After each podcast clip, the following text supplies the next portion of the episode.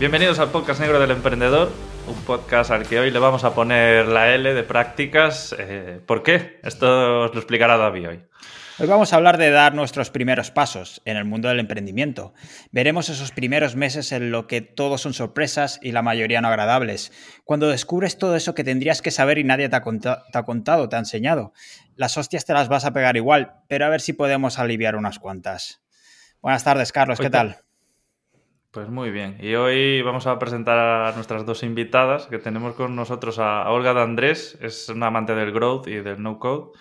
Y de hecho, bueno, habla sobre estos temas en su podcast, Grow y Vida, y sabemos, sabemos también que ha trabajado en varias empresas como Product Hackers, Pinext, pero desde mayo de 2022 eh, se lo montó por su cuenta, está un poco loca la verdad. Y Olga está emprendiendo también en remoto y eso añade un aliciente muy, muy interesante para todos los que quieran pues un poco emprender viajando y bueno, a ver si intentamos responder esas preguntas de si se puede, si te vas a arruinar por el camino y nada, de sus aficiones, sabemos que es una foodie en toda regla y le quiero preguntar ya para empezar, para darle la bienvenida, si siempre saca la foto antes de comer o si se lo come después o solo es la foto. Bienvenida. Hola. Oye, me encanta la presentación. Como tengo un podcast, estoy siempre muy atenta a ver cómo son estas cosas y, muy chulo. Pues ahora me ha dado por hacerle la foto cuando ya se ha acabado de comer el plato vacío. Me parece que queda muy estético y ahora estoy probando ese formato. Que no se vea la comida, solo el plato. Pero muy chulo. A mí me pasa, a mí me pasa que me acuerdo de sacar la foto cuando ya he comido. Es en plan, hostia, si tenía una pinta buenísima para la foto. y recibes más o menos comentarios que antes. No, ¿Yo? sí, sí, con, la con el plato lleno o con el plato vacío. A ver, no lo sé. Eh, justo ayer subí una foto a Instagram y lo puse vacío y creo que ha gustado, pero nadie me ha dicho nada, la verdad. Creo que mola más cuando hay cosas. Eso parece. Pues también nos acompaña Rocío Santamaría. Rocío es consultora SEO y ayuda a los negocios online a conseguir mejores beneficios. Sabemos que durante el último año de ADE le entró ese gusanillo de marketing online y luego nos contará cómo llegó a convertirse en una chica que no enferma nunca, porque como sabéis los autónomos no lo hacen. De sus aficiones solo sabemos que le gusta la fotografía como una forma de arte y a partir de ahí, bueno, pues la web está rota o al menos lo estaba en el momento de hacer la escaleta y la información que ha recogido Carlos. ¿Qué tal, Rocío? ¿Cómo estás? Muy bien, gracias por invitarme y compartir charla con Olga. Es un placer teneros a las dos aquí y podemos empezar, si queréis, con la pregunta de ¿Qué os hizo dar el salto para emprender? Rocío, ¿a quién, quién te engañó? Pues fue una mezcla entre necesidad y probar este modo de vida, ¿no? Porque ya anteriormente había trabajado durante un año, no siendo freelance, eh, negro, en, una farmacia. Entonces, eh, la, idea de estar trabajando, eh, organizándote tus horarios y sabiendo, bueno, que si tienes que ir al médico puedes ir con total libertad, eso me llamaba la atención y me gustaba. Entonces, como ya había sido capaz de llevar más o menos esa, ese trabajo, quería también probar. Oye, si sale mal, pues no pasa nada, a cambiar de rumbo, ¿no? ¿Tu historia es parecida, Olga? Bueno, yo la verdad es que creo que tardé mucho en hacerlo. Yo llevaba años dándole vueltas y después de siete ya lo hice. Entonces, pues bueno, era una cuestión de, de esperar el momento de hacerlo porque siempre había tenido el gusanillo de hacer este tipo de cosas por mi cuenta y de organizarme sola y previamente ya había hecho alguna cosa y, bueno, no fue nadie que me impulsó, sino que fui yo que finalmente como que me vi preparada para hacerlo, tuve la mentalidad adecuada y di el salto. Pero vamos, que me costó muchísimo, muchísimo darme cuenta. ¿Y después de este tiempo que ya vas por tu cuenta, lo volverías a hacer? Yo claro, eh, estaba pensando el 2 de febrero hago ocho meses.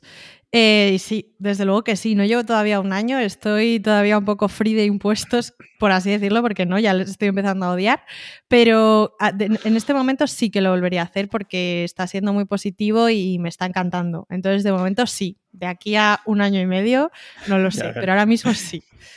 Y tú, Rocío, que no estás en la cuota feliz de los autónomos, ¿qué puedes decir? Es verdad, ya pasé ¿no? esa cuota. Y es verdad que se hace un poquito más duro, pero eh, yo creo que sí, que sí que lo volvería a hacer. Pero ya con todo lo que he aprendido, ¿no? Con esa ventaja, sin tantas hostias. Tú, Carlos, estás contento, ¿no? Con tu vida de freelance. Sí, yo, yo estoy contento con mi vida de freelance. Lo que pasa es que, bueno, siempre hay partes que no terminan de gustar, pero luego me imagino siendo asalariado o lo que sea con la otra vida y digo, hostia, si era peor, ¿sabes? En plan, entonces, pues no lo sé. Yo sí, sigo contento con, con, mi vida de freelance, sí. Y un poco me gustaría saber, Rocío, si a ti también te ha costado mucho lanzarte a emprender. ¿Cuánto te ha costado dar ese salto? Porque a veces es, es muy complicado. Pues no, no me lo pensé tanto como Olga, porque fue más por necesidad. Es decir, yo acababa. Es que yo creo que por eso me lancé, ¿no? Si no, no me hubiera lanzado nunca, ¿no? Pero acababa de hacer un máster de marketing digital donde mm, te enseñaban sobre todo a cómo vender tus servicios, trabajar tu marca personal y hacer un poquito de todo. Sobre todo íbamos alienados a eso. Entonces era como, no, pero es que yo no quiero ser autónoma, yo quiero trabajar en una agencia o en una empresa que se haga SEO. Pero eh, al final me ofrecieron unas prácticas, me gustó la dinámica de esa agencia y me quise quedar. Para ello tuve que dar el paso de autónomo y también seguir con aquellos clientes que había captado. Entonces fue más una necesidad y también eh, con, gracias a, bueno, quiero seguir probando este, esta forma de vida, ¿no? te ayuda a decir los impuestos son menores, lo que ah. hemos dicho. Entonces también te ayuda a dar ese paso que dice, bueno, no, no son muchos gastos ahora. A ti te pasó como a mí, te obligaron entonces, de alguna manera, pues era como para seguir trabajando, pero sabía que fue lo que me pasó a mí, eh, tienes que hacerte autónomo y luego ya mi, mi mente hizo, eh, ostras, pavila que aprovecha esto. Sí, exacto.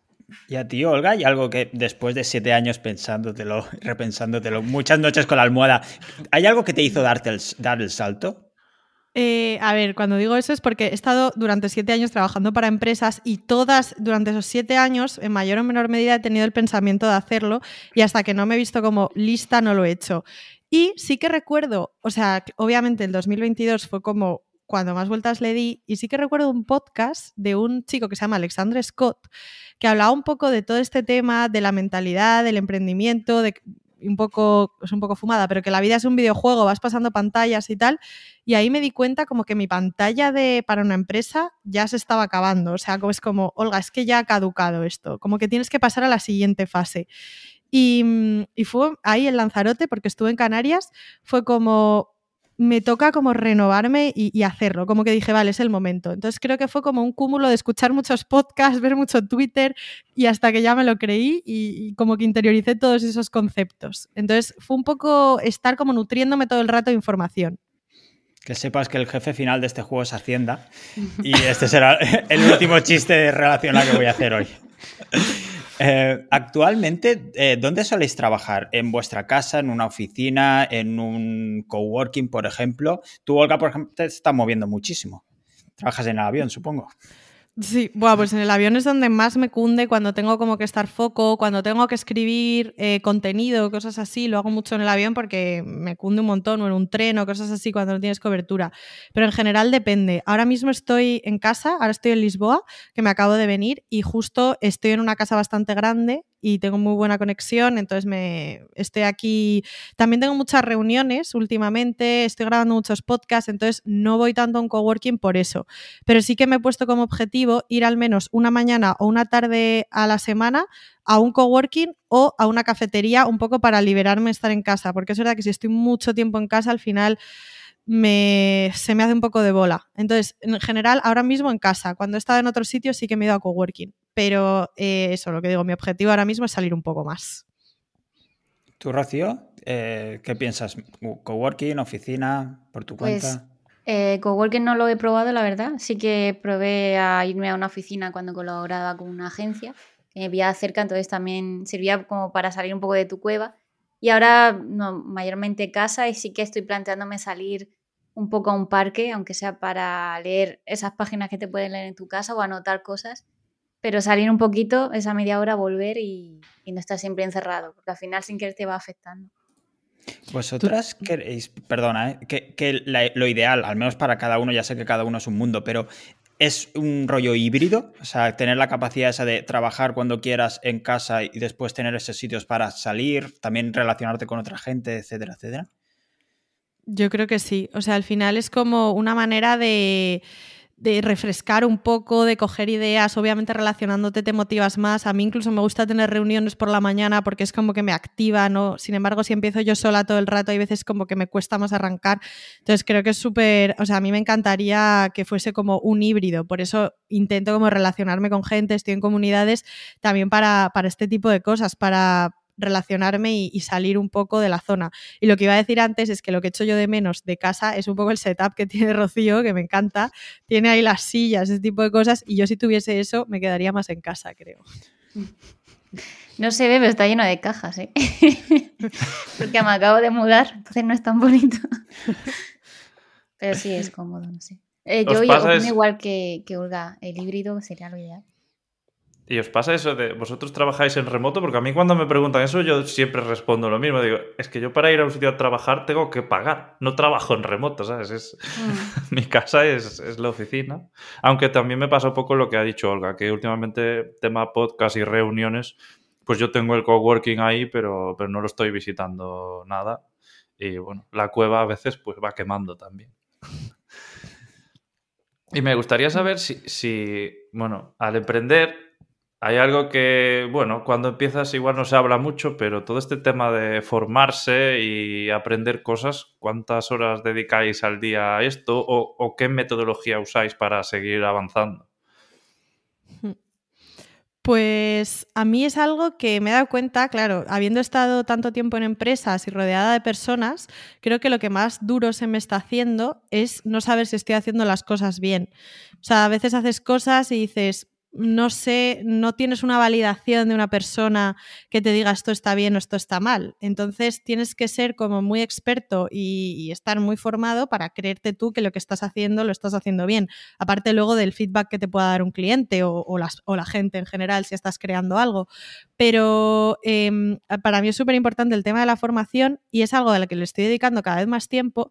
Por un lado, como formaciones pagadas y por otro lado, eh, formación tipo eh, escuchar muchos podcasts, leer artículos, pero dedicarle tiempo. O sea, por ejemplo, ahora me estoy escuchando un podcast de Lenis, Lenis Podcast, que bueno, que es un tío que sabe mucho de growth, y el podcast lo tengo como puesto eh, ahí como en favoritos porque cuando me lo escucho estoy leyéndolo, tomando notas, o sea, es un tiempo como muy de estudiar. Entonces sí que noto que eso, o sea, obviamente en una empresa también tienes que formarte, pero es distinto. Sí que noto como que la formación es algo importante y que tienes que estar como en todo. Entonces eso también abruma un poco, porque al final te apuntas a muchos cursos, empiezas unos y otros no los acabas y, se, te genera ahí una bola rara.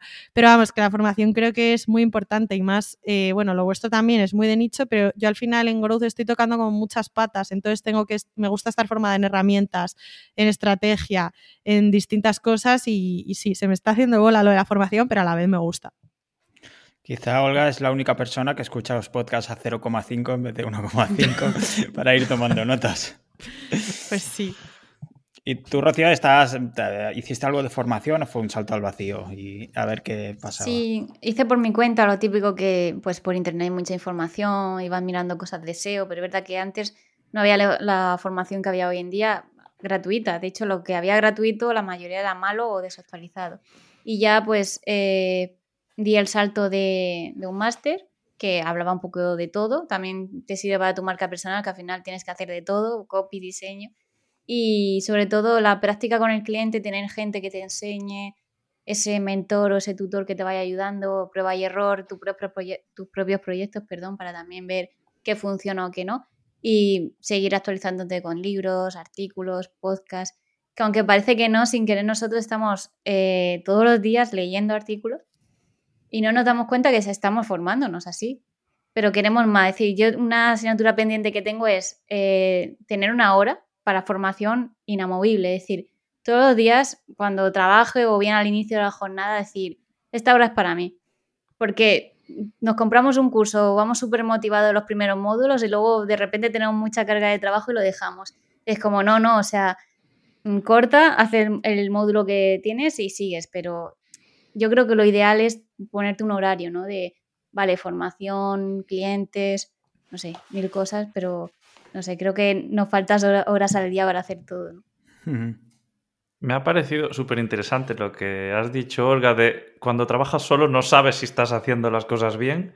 Y creo que esto es una ventaja y una desventaja a la vez. La desventaja que la puedes estar liando y no enterarte, que yo por ahí intento siempre enfocarme sobre todo en, resultados, que al final es un poco lo que te indica si estás haciendo bien o no. Y una ventaja porque muchas veces eh, se hacen las cosas de una manera y a lo mejor tú las haces totalmente diferentes con tus métodos que te inventas tú y te funcionan mejor que a nadie. Entonces, bueno, por esa parte, pues está guay. Y nunca lo había pensado así, el tema de, ostras, que no, claro, porque yo no estoy acostumbrado a lo mejor a trabajar en este mundillo en empresa. Entonces ya estoy habituado a inventarme mis propios procesos y mis propias cosas que no tengo ni idea de si están bien o no, pero me guío por los resultados sobre todo.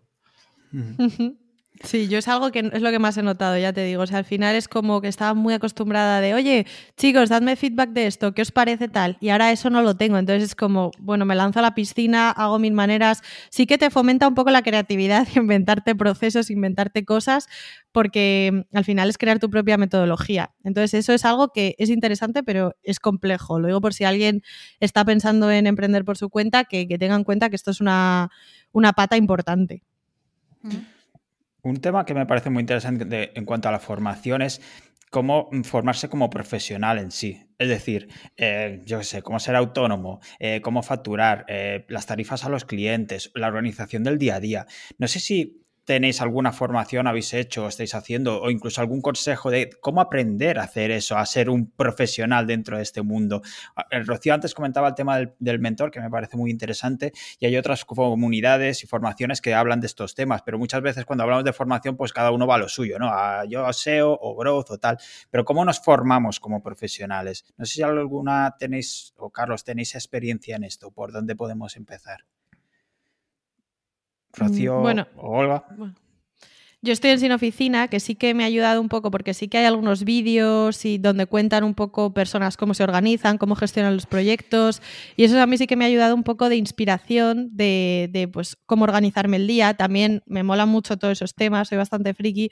Y ya me veía vídeos de YouTube, eh, hay muchos vídeos de YouTube de el día a día de un social media manager, el día a día. Entonces todo eso me encanta vérmelo, casi todo se organizan en Notion. Entonces yo ya tenía muy claro antes de ser autónoma, porque ya lo tenía, que todo iba estar en Notion, entonces ya eh, eso sí que me he ido formando un poco Mm, prueba y error también, probando diferentes formatos. Y en cuanto al tema de facturación, mira, yo es algo que lo tengo regulero porque las facturas las hago en un Google Docs y lo tengo que mejorar.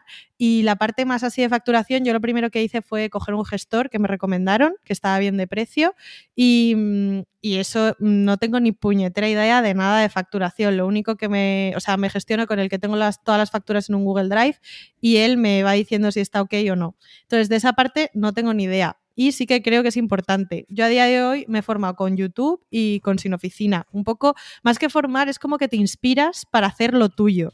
No tanto como que te estudies cómo hacerlo, sino que, que coges ideas, más o menos. ¿Tú, Rocío?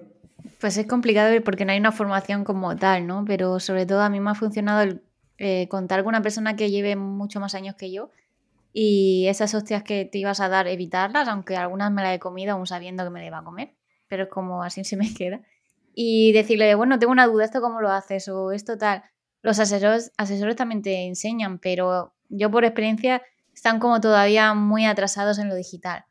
Oye, una factura, pues este programa lo suelen usar, este no sé qué, y es como, vale, pero enséñame, ayúdame. Están, eso para avisar que están un poquito atrasados. Sí que hay asesores online, que son plataformas, pero básicamente tú lo haces tú todo. Sí que tienes otro plan que te pueden ayudar, pero hay que entender que el meterte en autónomo tienes que tocar muchos palos. Vas a estar solo, tienes que formarte en cómo facturación, finanzas, mil cosas legales y contar con ayuda, sobre todo una persona que ya haya pasado todo eso, eh, es lo ideal. Yo es que tuve esa suerte de contar con esa, con esa persona y no sé, incluso con comunidades también te puedes apoyar a una persona, oye, ¿me puedes ayudar o esto cómo lo haces? Incluso en agencias, yo he estado en agencias y he visto que como lo hacen, sus plantillas, sus facturas, por coger ideas, te quedas con, lo que más te gusta, lo que no, pues lo descartas, es decir, vas haciendo un híbrido y al final vas haciendo tu, propio camino, ¿no? actualmente, ¿cuál es? Perdón, sí, Carlos. No, iba a decir que yo lo, lo he aprendido todo a hostias lo que pasa es que, bueno, también es verdad que no me he llevado muchas, porque esto es muy fácil. Me refiero, si tú tienes claro lo que es el IVA, lo que es el IRPF, y le pagas a un gestor para que te presente los papeles y un poco delegar toda esa parte, que es algo que creo que como autónomo hay que delegar desde el día uno, porque meterte en temas financieros ya bastante rollo es sacar el negocio adelante, como aún por encima estar peleando con los trimestres. Yo le paso las facturas y, ella me pasa los libros contables, miro que estén bien por hacer un doble check y ya está, pero yo, nunca, yo no sé cómo se presenta un modelo después de siete, de siete años de autónomo. A ver, sé un poco más o menos lo que se hace, pero básicamente tengo claro que cuando, pues eso, cuando hay una factura, hay unas cosas que hay que pagar al trimestre y ya las llevo semicalculadas y ya está, me refiero, no, no hay sorpresas. Me sorprende que, claro, hay veces que en esto no se piensa, pero es eso. Yo creo que esos mínimos tampoco no hay donde, donde aprenderlos, realmente. Y sobre todo cuando empiezas que no tienes ni idea ni de las comunidades, ni de la mm. gente que ha pasado por eso, te tiene que coincidir que tengas a alguien en tu vida. Y bueno, no era mi caso, pero bueno, eso. La gestora al final, bueno, no te, no te ayudan en nada, pero evitan que te metas en un lío normalmente.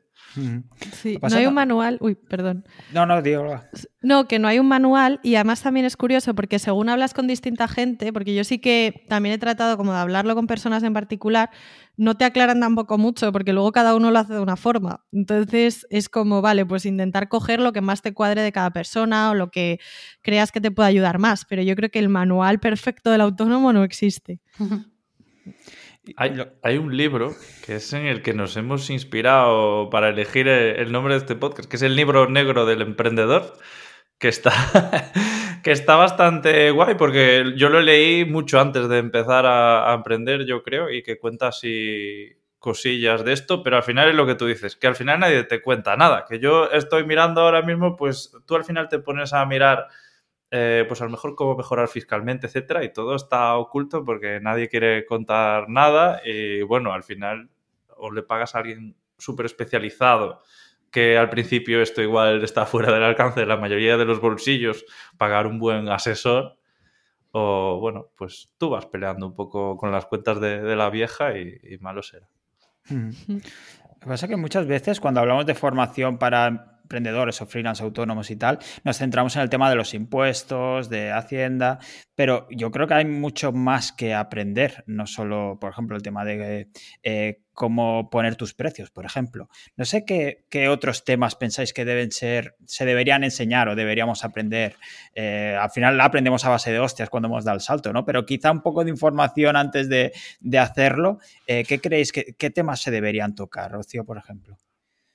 Pues el tema de las finanzas que hemos hablado, o sea, ya no hablando de el sistema contable, es decir, los impuestos, sino hacerte un simple Excel, eh, ponerte los ingresos net brutos, el IVA y el IRPF, saber que el IVA no es tuyo, que se aparta, que el IRPF, qué porcentaje aplicar en qué casos, eh, los ingresos netos, tus gastos fijos, es decir, tenerlo todo muy calculado, un simple Excel y ver realmente llevar como tus finanzas, ¿no? Y eso se debería también enseñar y que, bueno, que cada uno se haga sus tablas, pero la importancia, ¿no? De recalcar eso. También el tema de los precios. Ahí, ahí sí que podemos ver un poquito más de formación, pero al final no creo que llegamos a nada. Y yo he visto muchas charlas y al final es... Me quedé con una frase que es, cuando mandes un presupuesto, si te sientes incómodo, es que el precio es el correcto. Y me quedé con esa frase que dijo un chico porque es como estás como nervioso de que crees que has pedido mucho dinero, pero realmente es que muchas veces cuando nosotros ponemos nuestros precios nos equivocamos, infravaloramos mucho nuestro, nuestro precio y no salimos rentables, ¿no? Entonces, sobre todo acompañado de sector te ayudará, porque un diseñador, aunque sea más o menos el mismo sector, si tú eres SEO, búscate un SEO también que te ayude.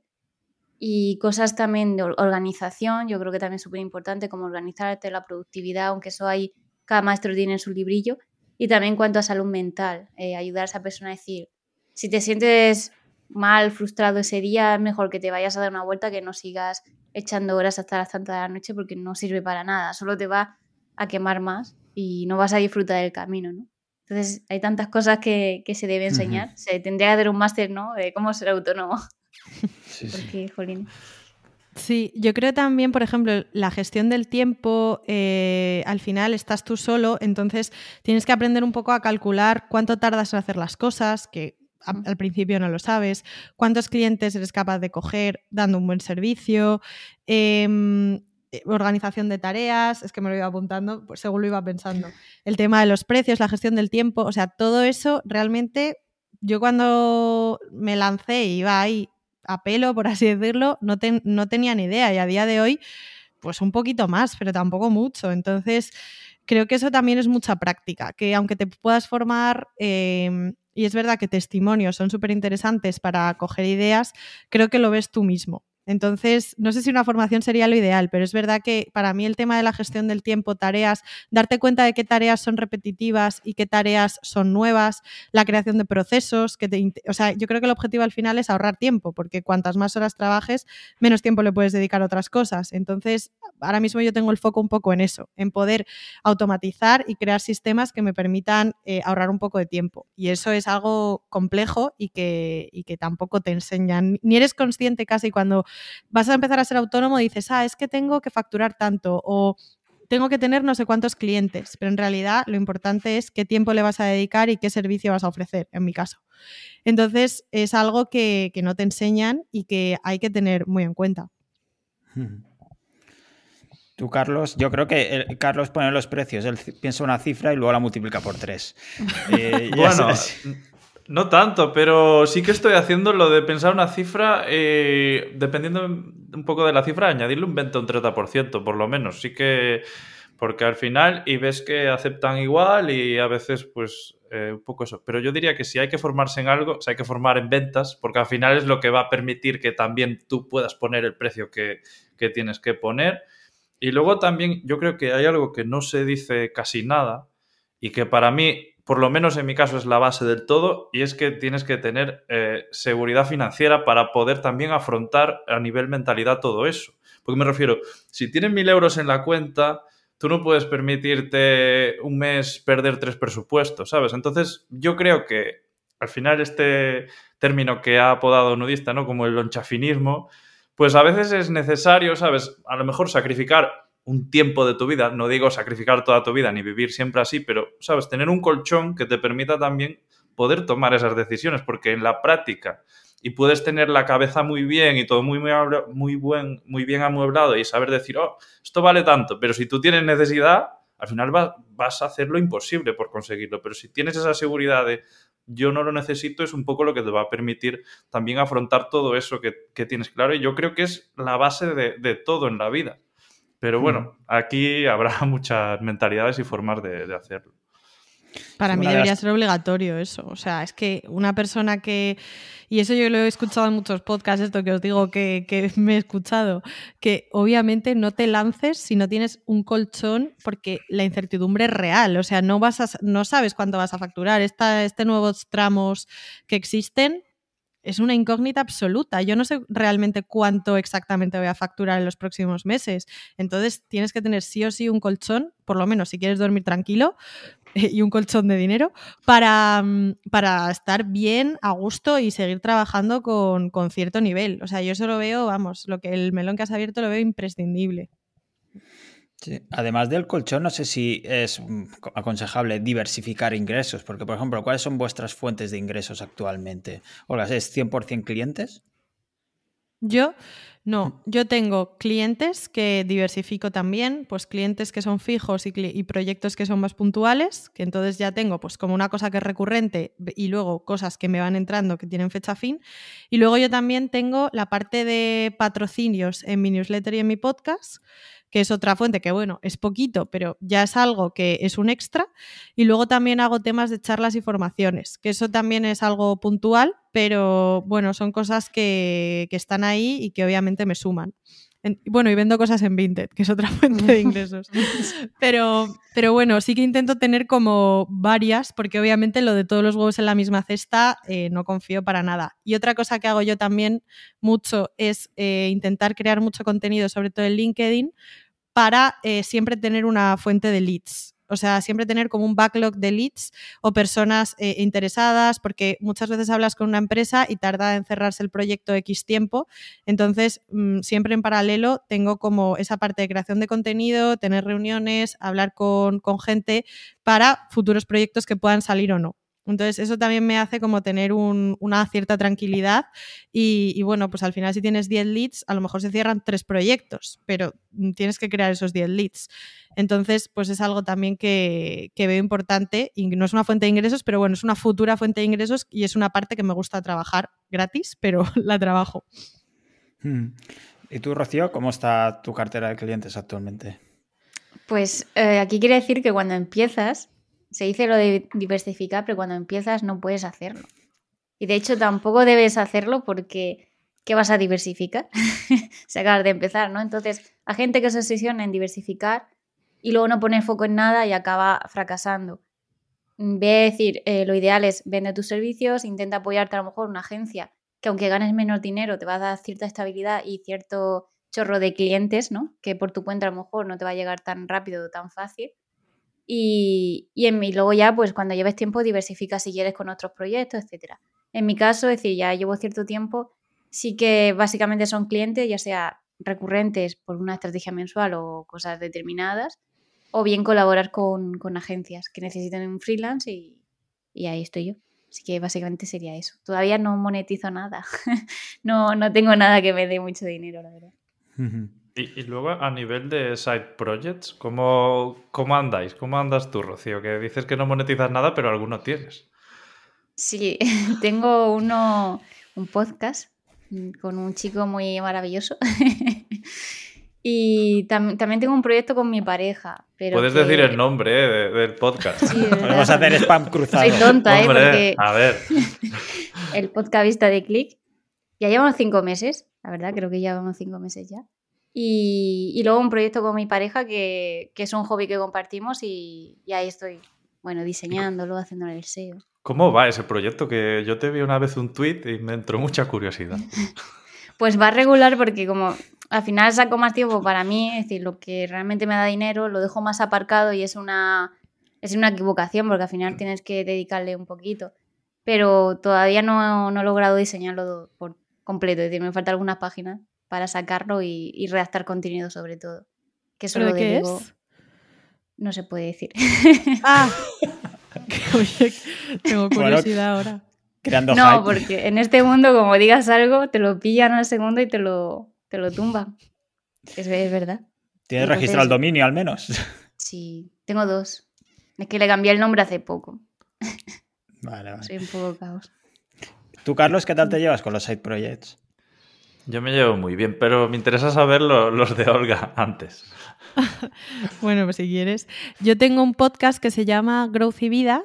Em, bueno, ya no sé si es side project porque estoy dedicándole ya bastante tiempo y estoy como, ya soy muy constante, sale un podcast todos los martes por la tarde y estoy entrevistando a gente muy diversa, uno de ellos está aquí también. Mm, y, la verdad es que estoy muy contenta, eh, está creciendo y también lo utilizo un poco para hacer experimentos, pues, em, con cosas, por ejemplo, en YouTube, en los copies, no sé, también lo utilizo un poco como para probar cosas diferentes. Y luego tengo una newsletter que se llama Emprende en Remoto, que también empecé cuando empecé a vivir en Canarias y, lo mismo, la verdad es que le dedico su tiempo cada semana, sale todos los miércoles y, mm, la verdad es que me gusta. Es verdad que no son side, son side projects de contenido, pero al final em, le dedico bastante tiempo y todo el tema del vídeo, ahora que se lleva tanto y tal, lleva bastante curro sobre todo por el podcast. Entonces, pues bueno, ahí estoy con, con, eso que me gusta. Ah, bueno, y ahora me lanzaba YouTube también por si acaso tenía tiempo libre. voy a empezar, o sea, estoy subiendo vídeos a YouTube.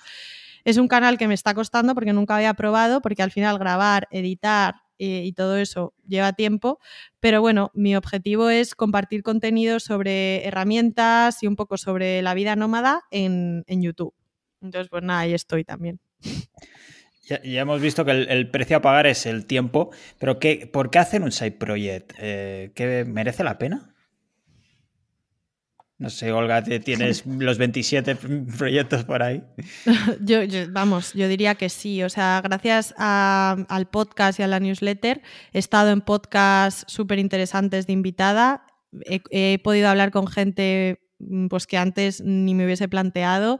He podido llegar a, a, gente que me ha escrito a lo mejor por LinkedIn o por Twitter o incluso por mi newsletter que, que le ha inspirado y que le ha ayudado. Entonces, para mí sí que me ha merecido mucho la pena y me la sigue mereciendo. También para mí el podcast es una excusa para hablar con gente que, me interesa conocer. Entonces, eh, rotundo sí. Es verdad que el, precio es el tiempo, pero luego es, es, yo siempre pienso que la marca personal, como este tipo de side projects, es una marca que si la cuidas, es un activo que siempre va a valer más. Entonces, em, pienso, vale, eh, ahora vale esto, pero sé que en noviembre del año que viene va a valer más. Entonces, tengo que invertir aquí. Entonces, para mí es 100% algo en lo que voy a seguir invirtiendo, porque aunque sea mi tiempo y, me lleve poquito dinero, pero me compensa. ¿Tú, Rocío, lo recomendarías también, lanzarte? Sí, a ver, mm, merece la pena hasta que... O sea, tienes que ver si merece la pena o no, porque hay proyectos a lo mejor que lanzas y es un churro, llevas ahí un año y no te da nada, entonces mejor ciérralo y haz otro. Pero en mi caso yo creo que sí, es verdad que hay dolor de cabeza y a veces te dan ganas de abandonar si eres muy impaciente o si ves que no, no ves la luz, ¿no? Pero al final, si estás relacionado con la marca personal, como los podcasts que ha comentado Olga o la newsletter, tu canal de YouTube, sí que es un valor añadido y es algo que queda ahí. La gente, de hecho, cuando bichea, mira esas cosas, eh, le transmite más confianza, entonces sí que es interesante trabajarlo. También te sales un poco de lo que es tu, tu actividad y te sirve también para ser más creativa ¿no? en, en otros ámbitos. Yo, David, te digo que recojas el testigo porque le duele la cabeza a Rocío con los side projects. me, está pidiendo que le eche una mano, ¿no? Pero bueno, me gustaría. Ahí Olga has abierto un melón y de la marca personal al momento de emprender. Yo creo que tú te has pasado muchas fases, porque yo recuerdo mi mes 8 o 9 de emprender y no estaba en ese nivel ni, ni de lejos, pero ¿qué importancia le das a la marca personal? Además de los side projects, ¿cómo la trabajas? Claro, yo es que sin marca personal no me hubiese lanzado. O sea, por eso he trabajado, yo primero he trabajado toda esa parte y luego ya me he hecho autónoma un poco porque he seguido como el, el, camino seguro, por así decirlo. Y aparte de todos estos side projects, yo intento cuidar mucho la marca LinkedIn, porque yo al final trabajo sobre todo B2B y me interesa eh, crear contenido en LinkedIn para estar en contacto con personas, generar autoridad, Em, y bueno, pues ir creciendo un poco en esa red, que es donde voy a generar más oportunidades a día de hoy. Si el día de mañana saco un curso, pues igual ya me voy más a otros canales. Pero la marca personal sí que mm, te da cierto reconocimiento y cierta confianza. Muchas veces no tienes que explicar casi ni, quién eres porque ya te conocen, entre comillas. Entonces, eh, es algo muy bueno y que puedes empezar a trabajar. Es un camino también que para ver resultados va a tardar y vas a tener que ser muy constante pero sí que funciona y sí que es algo que si quieres, o sea, es que si, si quieres ser freelance, necesitas tener una marca personal, en mi opinión. ¿Y tú, Rocío, crees que también si quieres ser freelance tienes que tener sí o sí la marca personal? A ver, yo sí que lo comparto, es decir, lo que ha dicho Olga, pero hay gente que dice que no, es decir, que no hace falta tener marca personal para vender o para ser autónomo. En mi caso sí que me ha ayudado.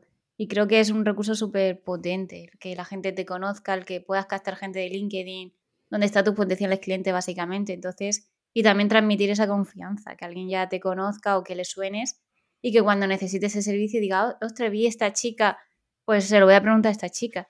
Entonces, eh, a mí, por ejemplo, yo también trabajo mucho LinkedIn, que creo que es una red fundamental para profesionales. Y tu web también deberías trabajarla, luego, pues, donde crees contenido, pero también tener varias, varios canales, ¿no? Donde trabajar esa marca. Y para mí sí que sí que me ha ayudado. A ver, yo, ¿Quién no? creo que... ¿Quién? o sea, ¿quién no necesita una marca personal? Igual si eres eh, un perfil súper concreto, puede que no, ¿no? O sea, en plan, algo de lo que no haya, pero al final lo mm, nuestro hay mogollón de gente. O sea, o te posicionas un poco o, o nadie te va a encontrar. Eso es lo que iba a decir. Yo he trabajado hasta este año sin marca personal, en plan cero. Mi presencia en redes era más bien eh, limitada. Entonces, pero bueno, sí que es verdad que voy a decir que sin marca personal vas muy lento. Me refiero, esto te puede llevar años. Con una marca personal sólida, en meses o, o un año y poco puedes construir algo y sin marca personal te puedes tirar tres o cuatro años para que la gente te conozca y además sobre todo, yo siempre lo digo, la diferencia entre que tú hables de ti y que los demás hablen de ti es que cuando tú hablas de ti escoges un poco al cliente y cuando los demás hablan de ti, pues el cliente te va viniendo el que, el que le cuadra, Mm. que es un poco ese networking que se, va, que se va haciendo y que también tú, Olga, has dicho que lo vas trabajando a través de, de tu marca personal también, porque te vale de excusa, David también lo hace mucho, él coge y dice, ostras, yo quiero hablar con este tío, me monto 40 podcasts de 40 temas y así puedo hablar con todo el mundo que me, que me interese y, y no se nota que es porque quiero hacerle preguntas. Pero además de eso, ¿cómo, cómo lo haces? También, yo qué sé, vas a eventos o, haces otro tipo de acciones un poco para, para crecer ese networking hacia pues, ti. He de decir que los eventos lo tenía un poco como objetivo este año, porque sí que lo he hecho de menos y cuando he ido, he visto a la gente en persona, pues se nota que el vínculo que generas es mucho más fuerte. Con todo el tema del COVID y eso no he podido mucho ir a eventos. Bueno, el tema del COVID y que, estoy cada, en cada momento en, en, un sitio. Entonces yo tengo que hacer un esfuerzo más grande para, para ir a estos eventos. Por ejemplo, al de Sin Oficina no puedo ir ya. Entonces, eh, pues sí que mi objetivo es ir a más eventos porque creo que encima sería súper positivo, pero a día de hoy me vale un poco con comunidades, LinkedIn y obviamente Twitter también me muevo bastante y intento en la medida de lo posible pues seguir a gente que me interesa y, y bueno, conectar de alguna manera. Pero más allá de el online, de momento no me he metido. No sé vosotros. ¿Y tú, Rocío? En plan, ¿tienes también esas acciones para trabajar en networking o, o dejas un poco a lo que surja? No, a ver, en, sí que eventos, es verdad que no voy a muchos. La idea también este año es salir un poquito más de, de la cueva, ¿no? Y, y, también elegir a qué eventos ir, ¿no? Porque tampoco podemos ir a todos. La mayoría, es verdad que eventos a los que solemos ir son de profesionales. Entonces, también tienes que pensar qué te interesa. Si te interesa captar clientes, por ahí poca cosa. Si te interesa realmente tener colaboraciones o colegas o eh, mayor amistad con compañeros, una red de contacto, vale. Pero tienes que tener muy claro qué, qué quieres conseguir, ¿no? Y luego, pues que no podemos ir a todo, porque cada día hay más, ¿no? Se hacen un montón. Y, y a ver cuál, cuál te interesa más o cuál puede ser más popular para tu área, no sé. Pero sí que, o sea, a mí en, sí que lo, lo veo algo interesante, ¿vale? Porque a veces te da pereza ir y dices, jo, tal, pero luego llegas y como que desconectas un poquito, puedes hablar de lo que a ti te gusta con gente sin que te mire raro, puedes mmm, cerrar alguna colaboración, entonces por ahí como que te desahogas, ¿no? Que en tu casa pues no vas a hablar que nadie se va a enterar, ¿no? Y conoces a gente del sector que también es muy bonito, eh, de virtualizar a la gente, la verdad es que es muy bonito, te lleva sorpresas, a veces buenas, a veces malas, pero bueno. Y ahora que hablabas, eh, Rocío, del tema de las colaboraciones, ¿actualmente tienes colaboraciones con otros profesionales? Sí, eh, con, colaboro con una agencia de marketing. Entonces es una forma, bueno, de poder sacar clientes y que no vas a ganar igual, es decir, que por tu cuenta, porque es un intermediario, eso hay que tenerlo claro, pero bueno, puedes aprovecharte de otras cosas, enriquecerte de la gente, de cómo trabaja, de otra persona para tener ese feedback, ¿no? No estar solo, decir, uy, no sé si lo he hecho bien, pues puedes comentar con compañeros y decir, oye, esta acción lo podemos implementar a ver lo que pasa. También puede estar guay. Entonces, bueno, tiene sus ventajas y sus desventajas. Hmm. Y tú, eh, Olga, perdona, eh, ¿crees que es, es, parte también de, bueno, no sé si para conseguir clientes o para apoyarte en el trabajo de clientes en otros profesionales, para ampliar también servicios, quizá? Sí, eso lo he pensado. Todavía no, no lo he hecho. Lo tengo ahí como posibilidad, pero de momento no lo he hecho. Sí que sé que hay gente que lo hace, y, pero me gustaría dar el salto a eso cuando yo ya tenga como todo mi sistema un poco montado y para ser 100% capaz de decir, vale, a esta persona a lo mejor podría colaborar y pasarle este tipo de proyecto.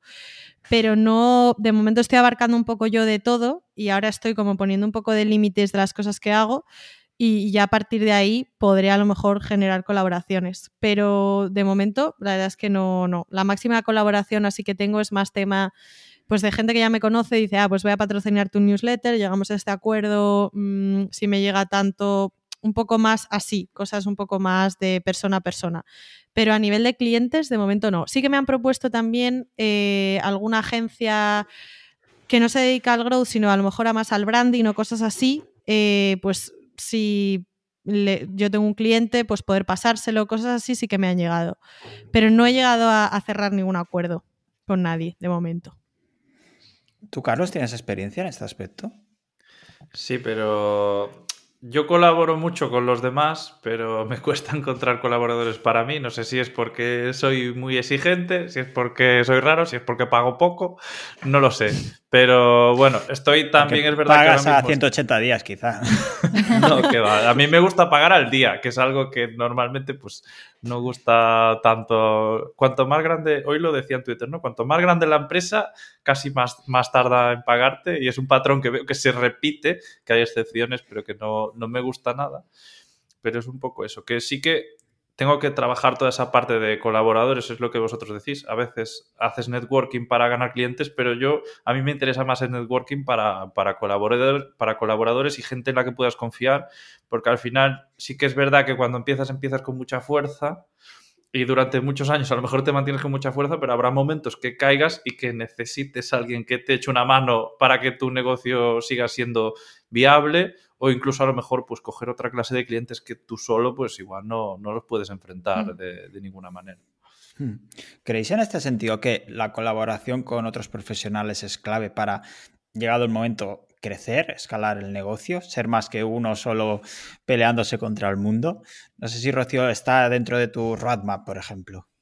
Sí, yo creo que, a ver, aquí no sé si estáis de acuerdo, pero hoy en día, por ejemplo, hacer solo SEO o hacer solo diseño es muy difícil. A ver si me entendéis. Es decir, eh, cada uno no podemos saber de todo, ¿no? Ofrecemos un servicio especializado.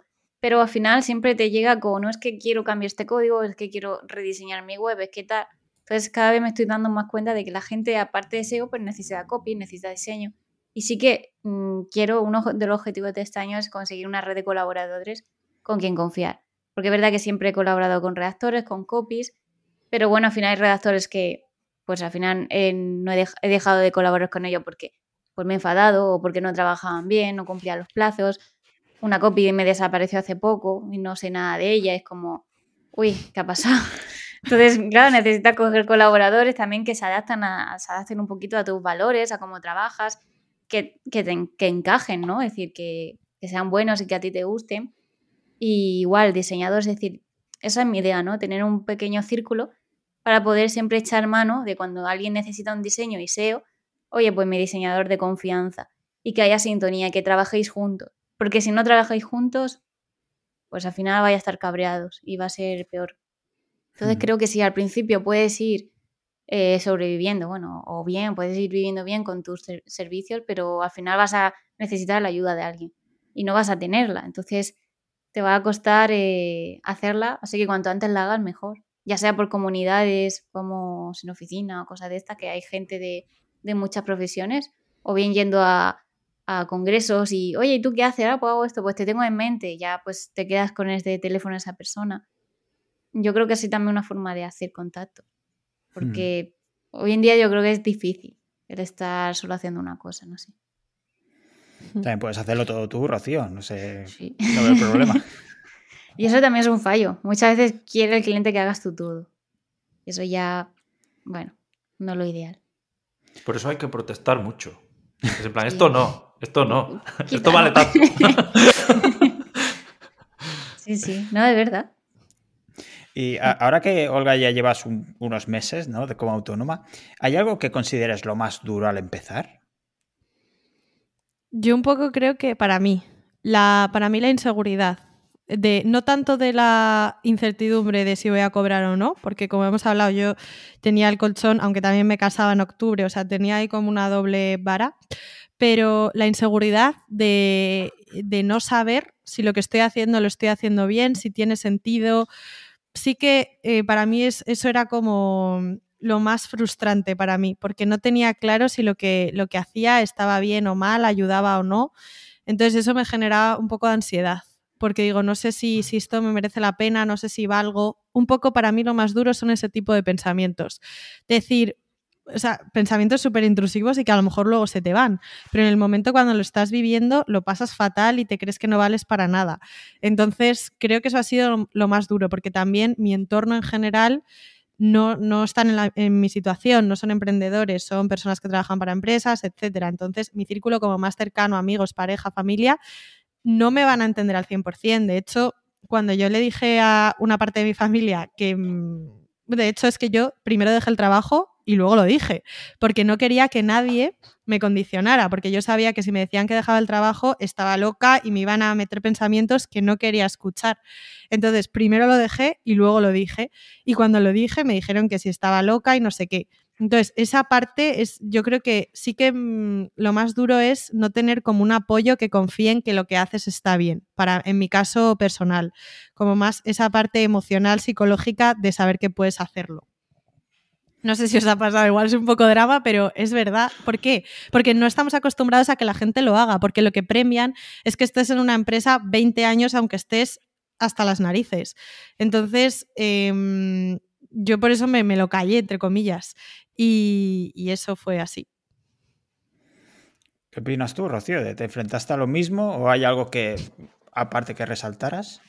Sí, junto con lo que ha dicho Olga, la- lo de sentirse no decir, inseguro por saber si los pasos que estás dando son correctos o que las acciones que estás haciendo en un, en un negocio le va a traer eh, rentabilidad.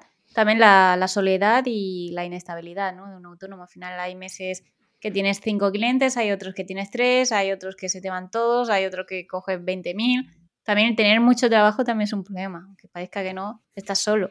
Entonces, cuanto antes tengas esa red de contacto y gente con la que puedes eh, pasar proyectos, pues yo creo que son las cosas más que más nos cuesta, ¿no? Sí, Carlos, por ejemplo, lleva siete años en excedencia, por si tiene que volver. ¿En serio? No me lo ¿Qué va? creo. Es, es es broma total. Yo, nada. Yo tenía un trabajo de mierda. Pero, ¿Y tú, David? ¿Qué- ¿A ti qué? Que parece que eres el moderador hoy. Ya, ya sabes que Cuando me te lanzaste, No te mojas. cuando, cuando te lanzaste a aprender, ¿qué, qué es lo que más te costó? Ya ni me acuerdo, eh, en mis tiempos mozos. Bueno, No, pero me, me he sentido muy identificado con el tema de lo que comentaba Olga, con esa inseguridad, esa incertidumbre y tal. Pero es algo que no sé si te llegas a quitar en algún momento. Porque como vas creciendo también te vas enfrentando a nuevos, a nuevos retos. Y ese síndrome del impostor no sé si te lo llegas a quitar nunca. Pero quizá es también verse un poco abrumado de, de todas las cosas nuevas que no te habían contado y que te tienes que enterar un poco a base de palos. Un poco lo que hemos estado comentando en este podcast. Y quizá es el, no sé, es la parte más dura, esas pequeñas cosas y demás, y cómo gestionarlo. Pero ya te digo, yo creo que como te vas encontrando nuevos retos, primero encontrar los primeros clientes, por ejemplo. Después, a lo mejor, tienes demasiados, cómo llegas a escalar, cómo encuentras colaboradores, ¿Qué- cuándo es el momento de crecer, hacerlo más grande, ¿no? Así que es, es- lo más duro es, es continuo, realmente. Gracias Pero no por el todo. ánimo. Pero es No lo bonito es también. eh. Eliges, eliges eh, hacerlo. Yo, yo siempre creo que cuando miro es más duro y tal, pero yo no tengo alternativa. Yo siempre, lo veo así. Es que la alternativa a mí no, no va conmigo.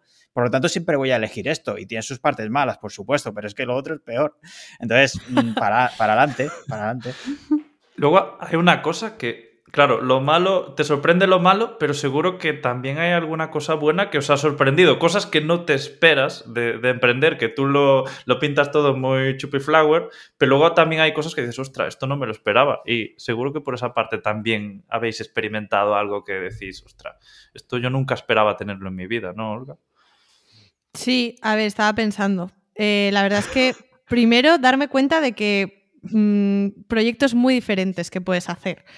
Pues eh, que a lo mejor tú estás ofreciendo una cosa, pero la empresa quiere algo de ti que ve que lo puedes hacer y tú dices, venga, pues para adelante. O sea, es como proyectos distintos que a lo mejor en una empresa estás encasillado a hacer eh, lo mismo y cuando eres freelance puedes hacer cosas muy diferentes.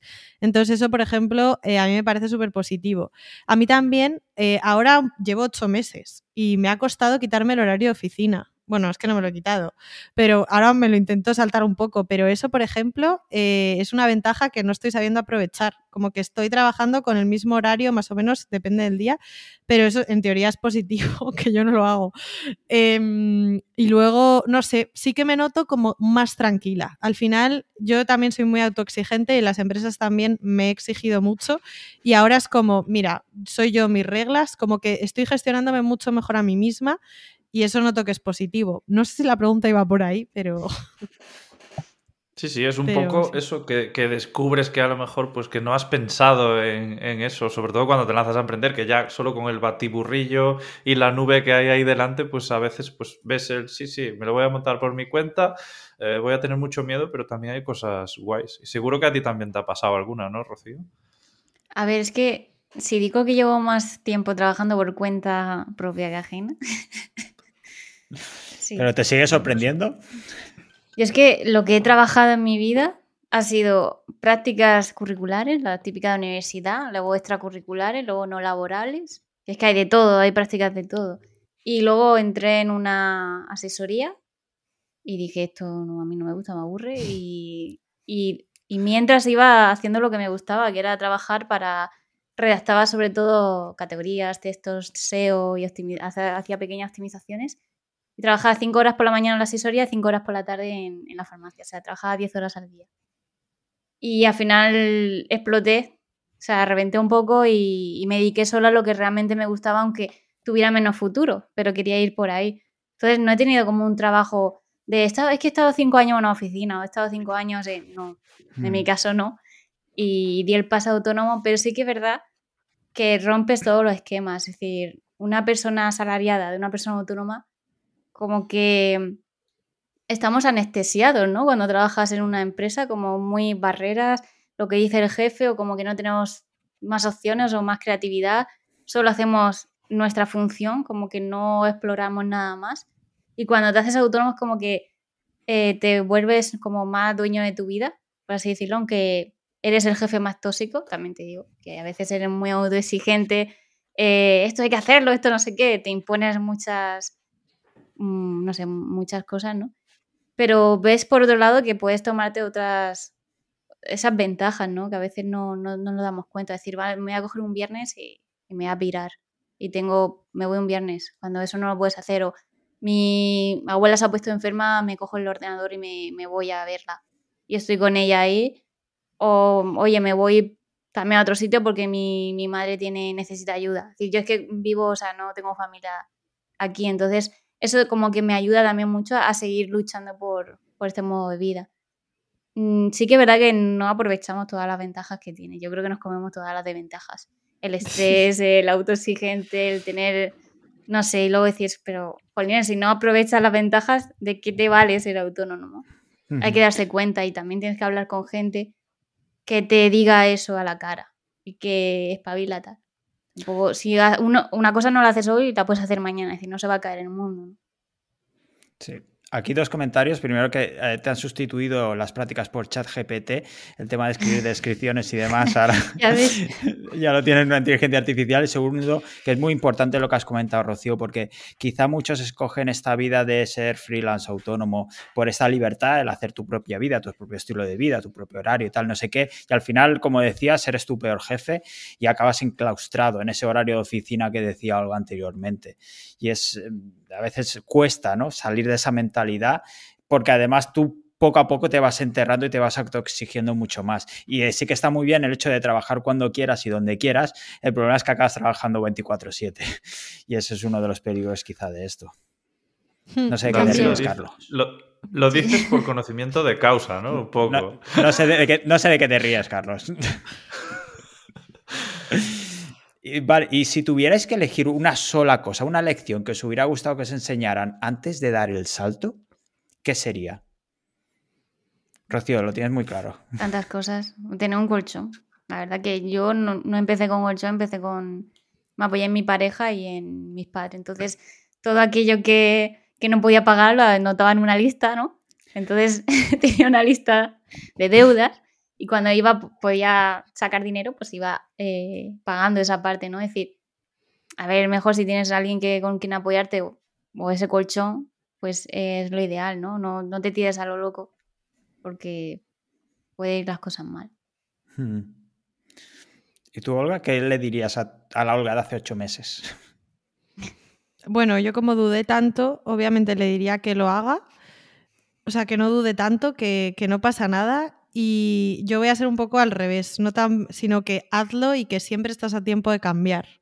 Es como, yo soy más, sé que hay mucha gente que seguramente quiera emprender y le dé miedo porque, mm, yo qué sé, cada uno tenemos nuestras limitaciones, pero hasta que no lo haces, no sabes si vales o no vales. Y a lo mejor que no es tan cambiar para siempre. A, a lo mejor yo en tres años vuelvo a una empresa, no tengo ni idea, pero que es, no es irreversible prueba, haz un poco lo que quieras. Yo soy un poco también aquí de, tenemos una vida, si no estás a gusto en tu trabajo, déjalo y haz un poco lo que te apetezca y te llene, siempre teniendo claro que tienes que tener un colchón y siempre teniendo un poco claro, o haz, una previsión de aquí a seis, ocho meses, cómo vas a estar.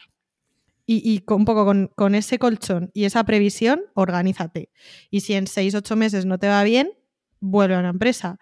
Y si te va bien, pues estupendo. Pero yo sí que defiendo que, si te pica el gusanillo, lo vas a acabar haciendo, que es un poco lo que me pasaba a mí. Entonces, hazlo cuanto antes, o bueno, cuando, cuando te sientas preparada. Y, después de tanto estudiar y darle vueltas, ¿cómo conseguiste ese tu primer cliente de autónoma? ¿Cómo vino? Realmente, o sea, es que yo, claro, estoy diciendo eso, pero yo en realidad empecé a trabajar con mi cliente, primer cliente en marzo del año pasado. O sea, yo ya tenía un cliente cuando me fui. Y me salieron otros dos proyectos cuando estaba trabajando todavía en Product Hackers y ahí fue cuando dije, vale, no puedo compatibilizar todo. Y ahí fue cuando di el salto. O sea, realmente yo el salto lo di porque ya me, tenía como me estaba creando el camino y di el salto porque si no iba a petar eh, y tenía que decidir por una cosa u otra. Entonces yo ya hice como el trabajo ese de marca y de, y de ir preparándome el camino, lo hice mientras estaba trabajando. Por eso lo di. di el salto has hecho la liana, la liana, ¿no? Cogemos una y luego ya soltamos la otra y, vamos. Justo. Rocío lo ha hecho un poco, un poco es inteligente lo de Olga, sí. Eh, a ver, yo que fui a lo loco. En plan, no tenía otro trabajo, no tenía nada fijo. Quería dedicarme a esto. En la agencia en la que hice prácticas, pues estaba a gusto y estaba aprendiendo. Y dije, quiero continuar. Y era como, pues sigo. Y oye, si salen las cosas mal, pues bueno, si soy joven, ¿no? Ahora ya no tanto. Pero no sé cómo puedes cambiar, ¿no? Es decir, que tampoco es el fin del mundo. que habrá que ahora ya no, Ahora ya no tanto. Entre los años de autónoma y los años que han pasado, como que envejecen más, ¿no? Los años de autónomo es como los años de gato, ¿no? Total. Y ahora que hablábamos de clientes, no sé si habéis tenido alguna mala experiencia con clientes o esas lecciones que aprendemos a las, a las malas. Rocío, que, miras así. Mm, sí, yo, o sea, he tenido pocas, pero, por ejemplo, uno de que el típico te deja la factura sin pagar porque le sale de las narices.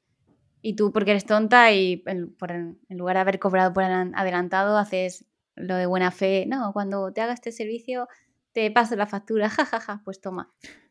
Y bueno, al final la acabé cobrando, pero menos, no sé, es como, me pagas pero me pagan menos, o sea, no sé, cosas raras de la gente que nunca entenderé.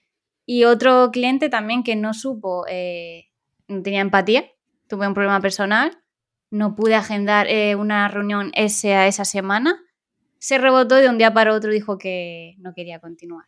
Y a mí me huele otra cosa, en plan de que no quería pagar y, y se fue. Entonces, bueno, yo sí que es verdad que te comes mucho la cabeza, de que te dices, jo, o sea, vaya cagada, tal, pero luego piensas y dices, es que no, no he hecho nada malo.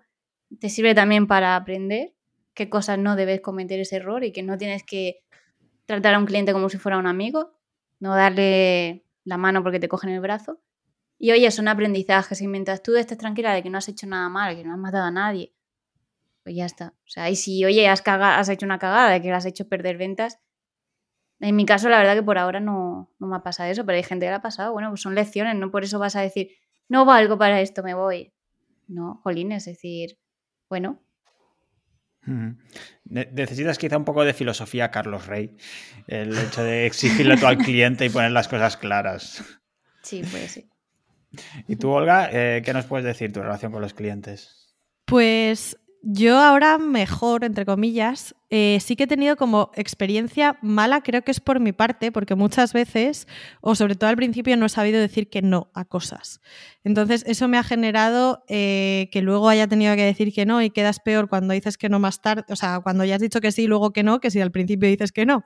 Entonces, eh, eso mal, porque, o sea, eso está mal por mi lado, porque muchas veces cuando te llega algo, dices, buah, sí, pero mi consejo es piénsalo en frío y piensa si dentro de tres meses va a ser un sí todavía.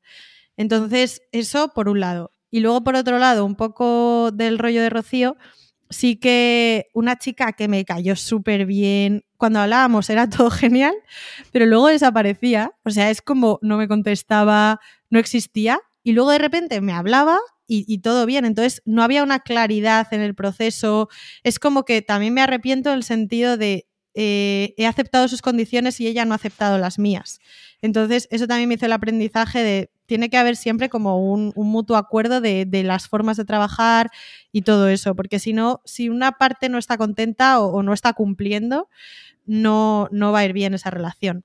Entonces, mm. la verdad es que a nivel clientes al final somos personas. Otra cosa que me ha pasado, o sea, aquí sí que tengo como pequeños aprendizajes que, he ido teniendo, que muchas veces a mí me pasa, no sé si os ha pasado, que me da un, poco de miedo como decir las cosas o poner límites mm. o, ser pesada.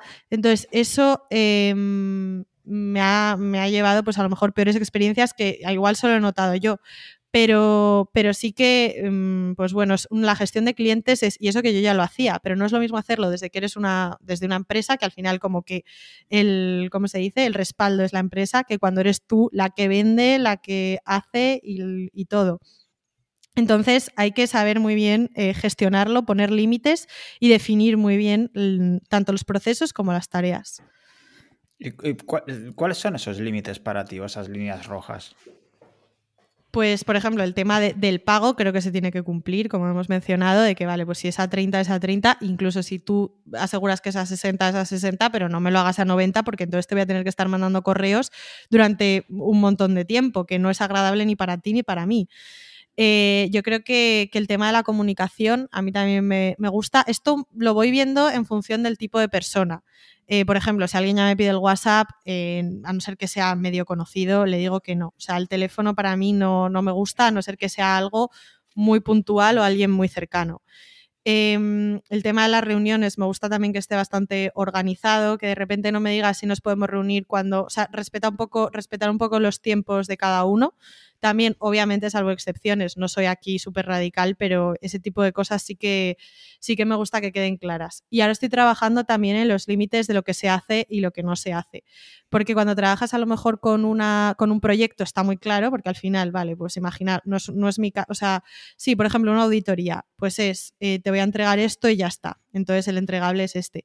Pero luego cuando a lo mejor estás eh, ofreciendo servicios mensuales y a lo mejor un mes haces una cosa y un mes otra, pues hay que definir muy bien que las dos partes se sientan cómodas con todo lo que se está haciendo.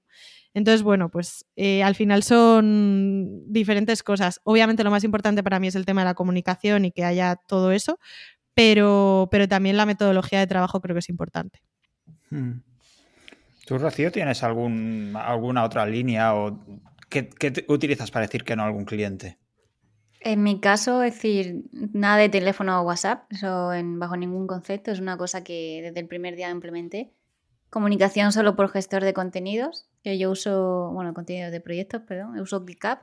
Sé que agendar una reunión o una llamada por correo, pero comunicación, correo y ClickUp, nada más fuera de ahí. Y el tema de pago, sí, al principio, es decir, factura por, por delante, es decir, pago por adelantado.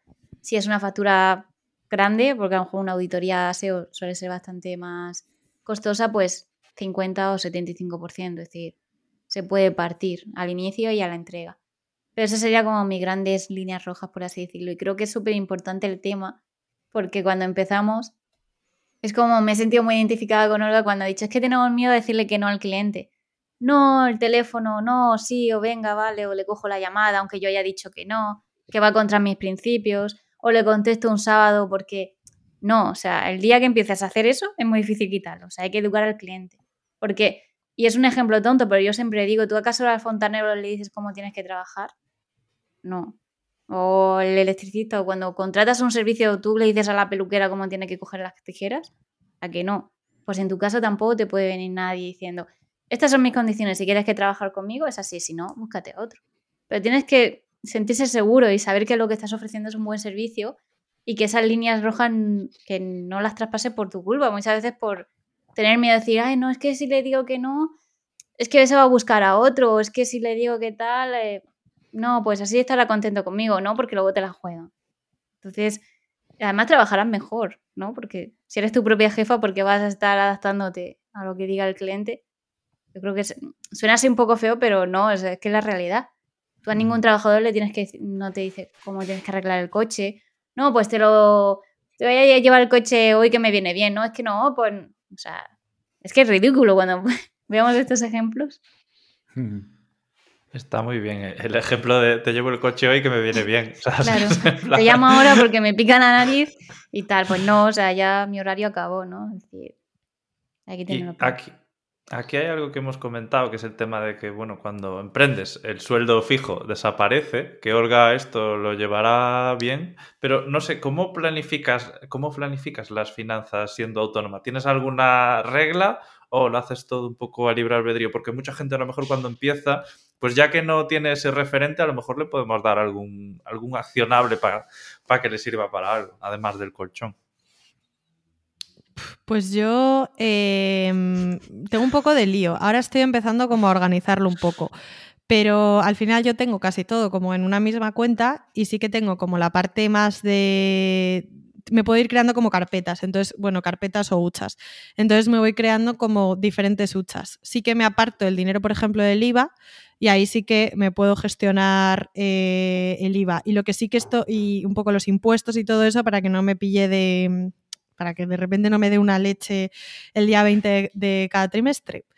Y luego, em, de momento, no, me he puesto sueldo en sí, o bueno, más que sueldo, separación, pero lo que me, comentó una compañera eh, es que hacía eso y creo que lo voy a empezar a hacer.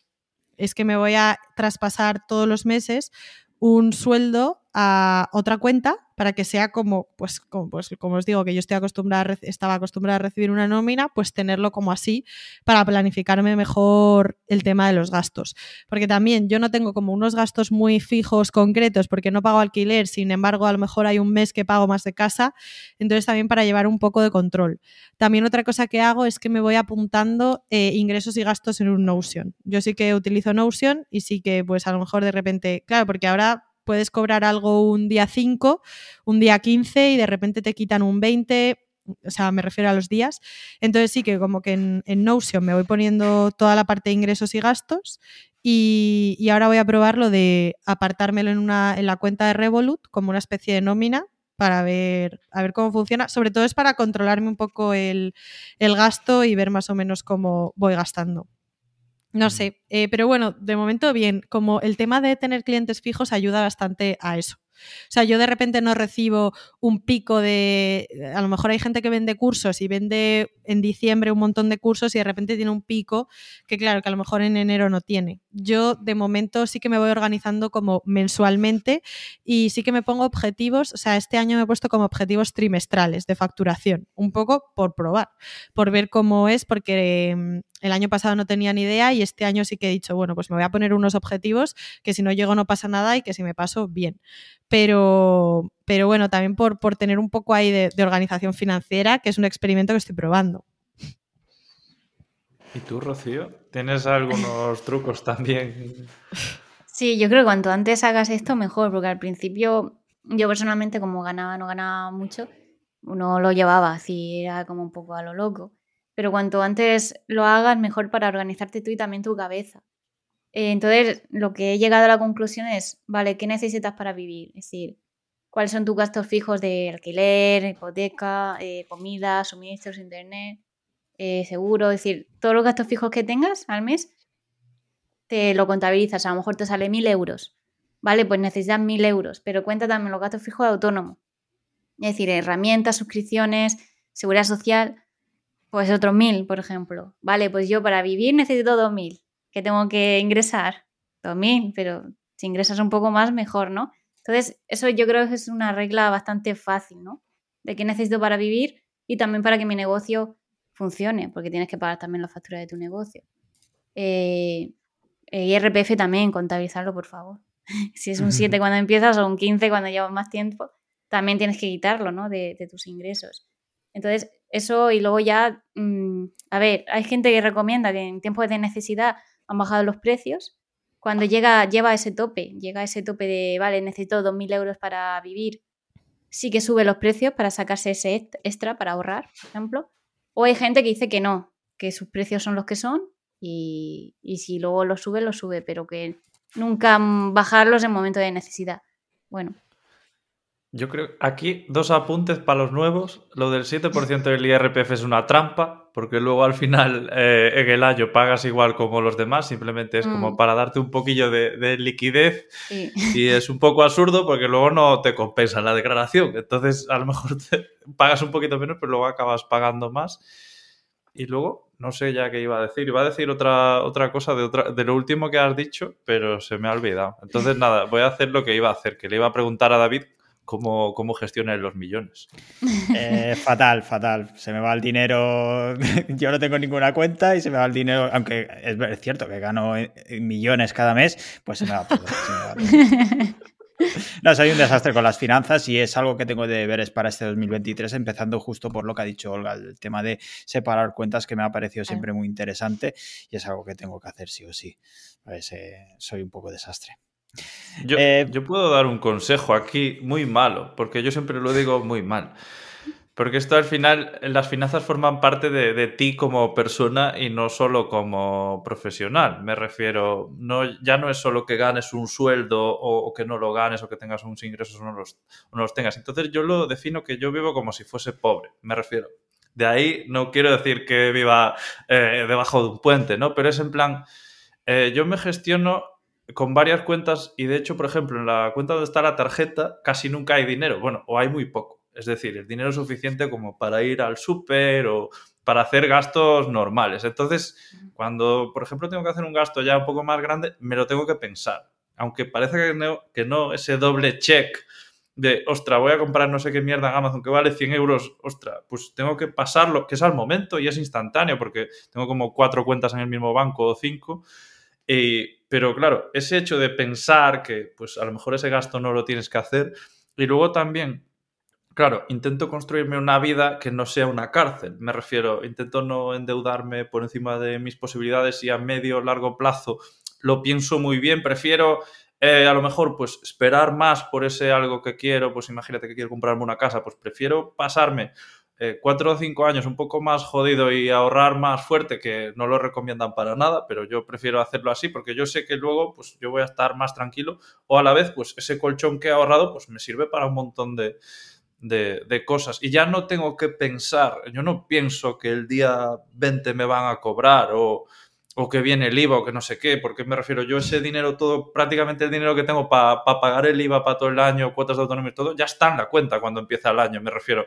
Entonces al final voy jugando como con margen, que esto simplemente es como esa base del colchón, construirla y que se quede ahí, no solo que el colchón te sirva como para avanzar, sino que puedes vivir con ese pequeño colchón toda la vida y dejas de hacer malabares con los pagos, con no sé qué, porque si vas haciendo, hagas más o hagas menos, pues siempre hay. Es un poco lo, lo, que yo hago, pero bueno, sé que no sirve mucho porque lo que se lleva es endeudarse y comprarte mejor coche que el vecino y, y todas esas cosas, pero bueno, yo prefiero pues, joder, pues no sé, vivir para mí y no para los demás, que es un poco Mm. la, la, filosofía que, que aplico. Y si un día me quiero comprar no sé qué historia, que vale un pastizal, y lo tengo, pero sé que me va a aportar, o sé que yo que sé, que, que, llevo 20 veces intentando hacerlo, pues ostras, me lo compro, ¿sabes? Pero es un poco, básicamente, ser un poco más consciente con, con todo el tema de, del dinero.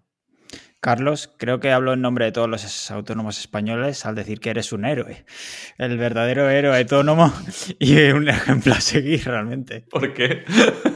Bueno, el discurso que has dado, yo creo que eh, podemos sacar dos lecciones. Eh, no sé, yo ganaba de... muy, muy, poquito cuando trabajaba por cuenta ajena, me refiero, lo máximo que llegué a, a, ganar fueron como 1.200 euros y eso donde ganaba bien, me refiero, luego tuve trabajos donde ganaba peor y si con ese dinero podía vivir, que al final como autónomo, al principio sí que es verdad que es muy difícil como sacarte ese rollo de, ostra, cuánto voy a ganar y con no sé qué, pero luego ves que como autónomo una vez respondes, puedes ganar dinero, lo que pasa es que ya tienes que, como dice Olga, empezar a pensar en salud mental y en otras cosas y en cómo planificarte y todo eso. Y luego digo, joder, ¿por qué voy a subir tanto mi nivel de vida si a lo mejor yo no, no lo necesito, ¿sabes? O puedes, yo digo, ¿no? Como temporadas, ¿no? Pues hay una temporada, a lo mejor, pues puedes sacrificarte más, que eso no significa comer, pues, la mierda toda que hay, sino que precisamente gastar en, en esas cosas que te aportan, ¿no? Pues a lo mejor a mí me gusta comer bien y me gusta, no sé, comer jamón serrano en vez de comer York, que lleva un 50% de, de, jamón. Me refiero que, que no es ni jamón eso,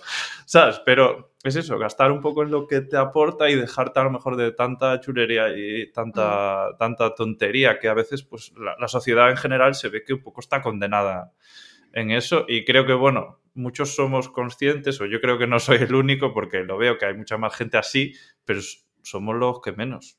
Mm. Mm. Para mí pedir un préstamo para un coche o cosas así, es que no lo haría. O sea, es que yo si no me gusta pagar impuestos y no me gustaría deberle nada a un banco. O sea, el día que me compre una casa, pues probablemente necesite una hipoteca, seguro, vamos.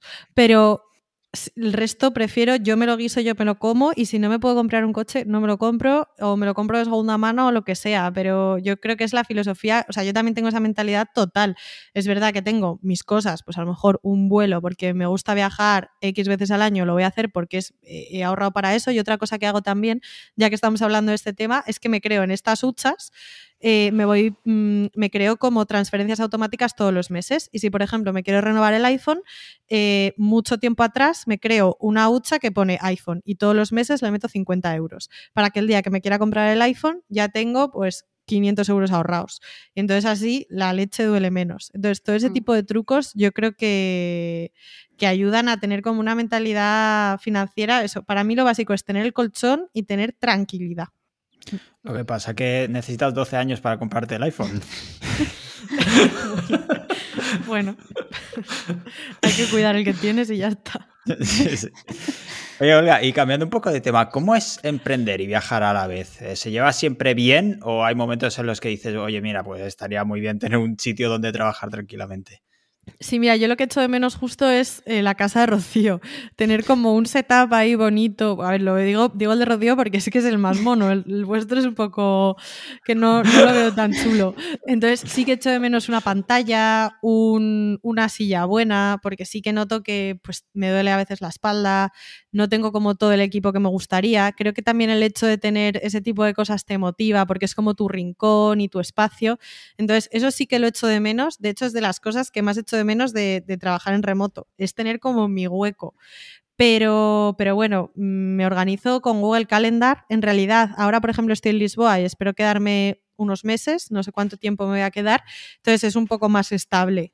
Eh, pero sí, al final es como que tienes que organizar la rutina todo el rato, eh, descubrir, pues a mí me gusta hacer deporte también, pues dónde quiero hacer deporte, eh, supermercados, o sea, es como empezar de cero todo el rato. Pero llevo haciéndolo ya un tiempo y estoy bastante acostumbrada. Entonces, para mí lo más importante es crearte una rutina desde la primera semana, porque así ya marcho. lo duro es no tener rutina, porque entonces es cuando vas como una montaña rusa. Mm. A mi favor diré que aquí tengo una planta y que queda muy bien. Es que está tapada por algo, ¿eh? tapa el abrigo. Yo tengo un setup muy guapo. Lo que pasa es que lo que es el fondo no. Nada. ¿Sabes? Es una pared porque esto algún día será una habitación y espero que mi estudio esté en otro lado. Entonces no me dejan prepararlo. O bueno, no quiero porque luego voy a tener que romperlo todo. Pero aquí tengo, tengo otra pregunta para, para Rocío es cuánto te cuesta explicar a tus clientes qué se hace cuando se hace SEO. Vale, esto es un trabajo de educación, ¿no? Es decir, hay gente que, o sea, como se dice, educar al cliente, ¿no? Hay gente que viene ya con ciertas nociones, sabe lo que busca más o menos. Y hay otros que es verdad que que no lo entiende bien, entonces también te cuesta malentendidos con ellos, porque quiere los resultados ya. Entonces, tú de primeras, yo siempre antes de lanzar un presupuesto, ah, llamo a ese cliente para ver las banderas rojas. Es decir, vale, ¿qué objetivos quieres, quieres alcanzar? ¿Has hecho SEO alguna vez? ¿Tienes equipo? Más o menos, ¿cuál es, cuál es tu ticket medio? ¿Tus servicios son altos, bajos? Es decir, eh, comentarle una, cosa, una serie de cosas, ¿vale? ¿Qué, quieres conseguir? O qué producto es, tienes marca o mm, cuál es el producto más rentable, el servicio más rentable. Se hacen una serie de preguntas para saber si a mí también me interesa o no. también según el precio. Y en general no he tenido grandes, mm, bueno, grandes dolores de cabeza, así que es verdad. que los clientes que menos idea tengan y que también sean inútiles a nivel de tecnología, que no sepan abrir eh, el ordenador, te va a costar mucho más, ¿vale? Pero es que a mí a veces me, explota la cabeza cuando viene alguien con una profesión reconocida y te diga, es que no me conecto en el Meet, o es que no sé qué, o es que no entiendo por qué esto, por qué lo otro, y si lo intentas preguntar, ¿vale? No te enfades, se lo explicas como si fueras tu, si fuera tu madre y ya está. Pero es verdad que hay clientes que ya son tóxicos, hay clientes que no entienden, pero intentan entenderlo, y bueno, vale, venga, y tú te lo tienes que ir recordando cada día, pero hay otros que no, que se enfadan porque no lo entienden. Y ese es el problema. Entonces hay que saber identificar con quién trabajar o no. Porque si encima que no entiendes, no quieres entenderlo y dices que lo que estás haciendo está mal, apaga y vámonos. Porque he tenido clientes que saben mucho de su profesión, pero luego cuando le propones una idea dices, ¿por qué me propones esto? Es que quiero ideas que me generen negocio. Es como, madre mía, pues si fuera tan fácil, pero no ves que esto va a ayudar a tal, es que no lo entiendo. es como, si en SEO, como hay muchos tecnicismos, es feo, ¿vale? Entonces es simplemente ir poco a poco, no enfadarse y terapia. He notado cierta crispación por momentos ahí, ¿eh? que sin querer, o sea, se me mueve todo el setup, ¿sabes? A veces, como que la cámara se me va. Pero bueno, este podcast también sirve como terapia, ¿sabes? Para liberar, para liberar, para echar fuera. Se os acaba con lo de la terapia y va a preguntar si es para ti la terapia o para el cliente. No, era terapia en el sentido de terapia tú con él, ¿no? De enseñarle a decir, oye, pues esto es así, o es lento, hemos conseguido tal. Ir poco a poco, ¿vale? Es decir, sobre todo también ayuda a que vayas de la mano con el cliente, sobre todo los primeros meses. Hay gente que no lo va a entender, pero no te tienes que enfadar. O sea, es que hay poca gente que entiende lo nuestro. O sea, entonces hay que entender, también entenderlo, tener esa empatía decirle, mira, esto es esto, tal otro. Incluso puedes pasarle artículos que, que tengan un lenguaje claro para que ayude a entender. Y si el cliente pone interés y si realmente está interesado en su negocio, lo leerá y estará contigo. Si no, es que no es un buen cliente.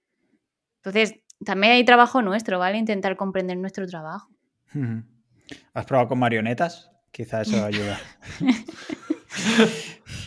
Y, ah, hemos hablado de, ser nuestro propio jefe y ser lo más exigentes. No sé cómo lleváis el tema de el descanso, vacaciones, tiempo para vosotras. Eso te lo cuidas mucho, ¿no, Rocío? Pues, mm, o sea, es jodido, ¿vale? Yo creo que voy mejorando, pero poco a poco. Y es verdad que a veces, pues, mi madre me decía, es que sales, es que no te da la luz. Y es como, pero mamá, que tengo que terminar mil cosas, ¿no? Y que no lo entiendes. Pero luego le hacías caso y esa luz, ese parque, esa, vuelta te hacía falta. O mi propia pareja me dice, es que podemos ir a tomar un café y te subes. Y esos 15 minutos yo, que no, que no tengo tiempo, que tengo ahora que hacer cosas. Y sin querer no, no, lo vemos. De hecho, yo estuve una temporada con un psicólogo, duré dos meses, porque no me gustó.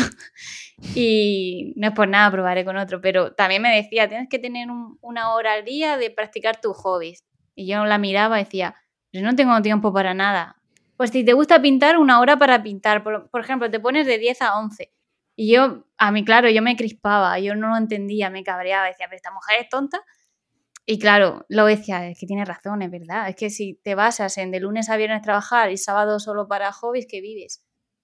Incluso muchos sábados yo trabajo también. Y como entonces, ¿qué vives? ¿Qué, qué vida es esta? Pues sin querer a veces estamos muy encerrados ¿no? en eso. ¿Y tú, Olga, vas abriéndote paso a esa flexibilidad, cogerte los miércoles por la mañana fiesta y esas cosas?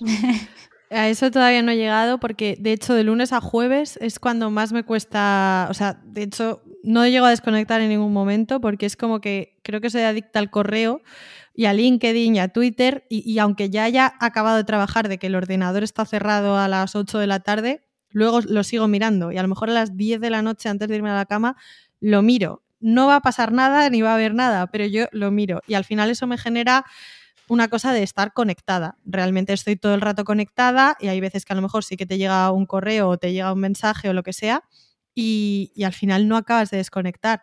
Lo que sí que estoy haciendo últimamente es desconectar del todo viernes por la tarde y sábado. Bueno, obviamente que es el fin de semana, pero en plan, no estar con, en general, ni con redes, ni con nada para, y si tengo que, o sea, por ejemplo, hay veces que me programo cosas en Twitter o cosas así para estar activa de mentira, pero sí que estoy intentando no estar ahí conectada. Y he creado otro hábito que no sé si es bueno, que es que los domingos por la tarde los dedico a trabajar. O sea, no todos, pero últimamente los dedico como a organización, o sea, que es un día más laboral. Otro hábito que estoy intentando coger, que este sí que es bueno, es los lunes por la mañana no tener reuniones, porque es como mi momento también de planificación y de, aunque muchas veces lo hago el domingo, pero para no empezar ya la semana como agobiada. Entonces, eso es un poco. Y tema vacaciones, a ver, no me ha dado tampoco, sí que como tuve la luna de miel porque justo me casé, ahí ya tenía la previsión de que no iba a hacer nada y no lo hice. Pero en Navidades, por ejemplo, he estado trabajando y sí que es verdad que han sido unas Navidades como más flexibles que cuando estás en una empresa porque nunca me cogía vacaciones. Entonces era como que podía hacer un poco más de planes, pero, pero vacaciones así, desconectar absolutamente, es algo que, noto que no desconecto, nunca. Siempre hay algo en mi cabeza.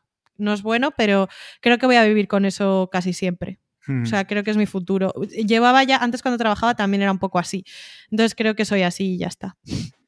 Yo creo que se puede conseguir, ¿eh? Aquí te abro una luz Creo que se tarda, pero que se puede conseguir llegar a, desconectar. Lo que pasa es que sí que es verdad que es lo que dices. Al principio yo creo que, que, se tarda años en saber que eso puede llegar y al final si no llega porque tú lo persigues, llega porque algo te lo impone y te hace desconectar, que puede ser un problema pues mayor o, menor, o, puede ser algo que no sea un problema, que, sería lo, lo ideal.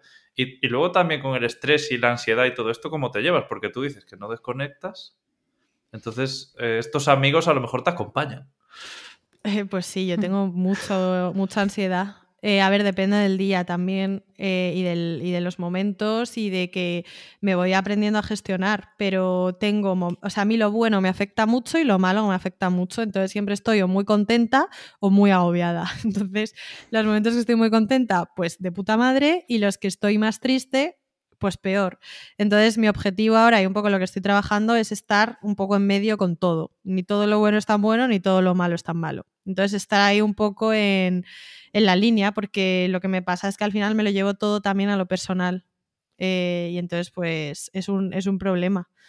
Pero, pero bueno, lo llevo. O sea, tampoco estoy fatal, ¿eh? O sea, estoy muy bien, pero como que lo malo me, me afecta y lo noto y tengo momentos reguleros.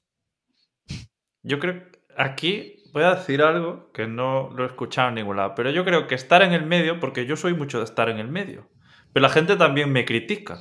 Me refiero, porque es que tú nunca te emocionas a lo loco ni nunca te vienes abajo a lo loco, ¿sabes? Es como que eres una persona medio, no psicópata, ¿sabes? Pero me refiero, ¿sabes? Que que no tienes ese, ese batiburrillo de emociones y la gente también te va a criticar por eso, porque es como, joder, que tú, nada, ¿sabes? No das palmas en el aire con nada.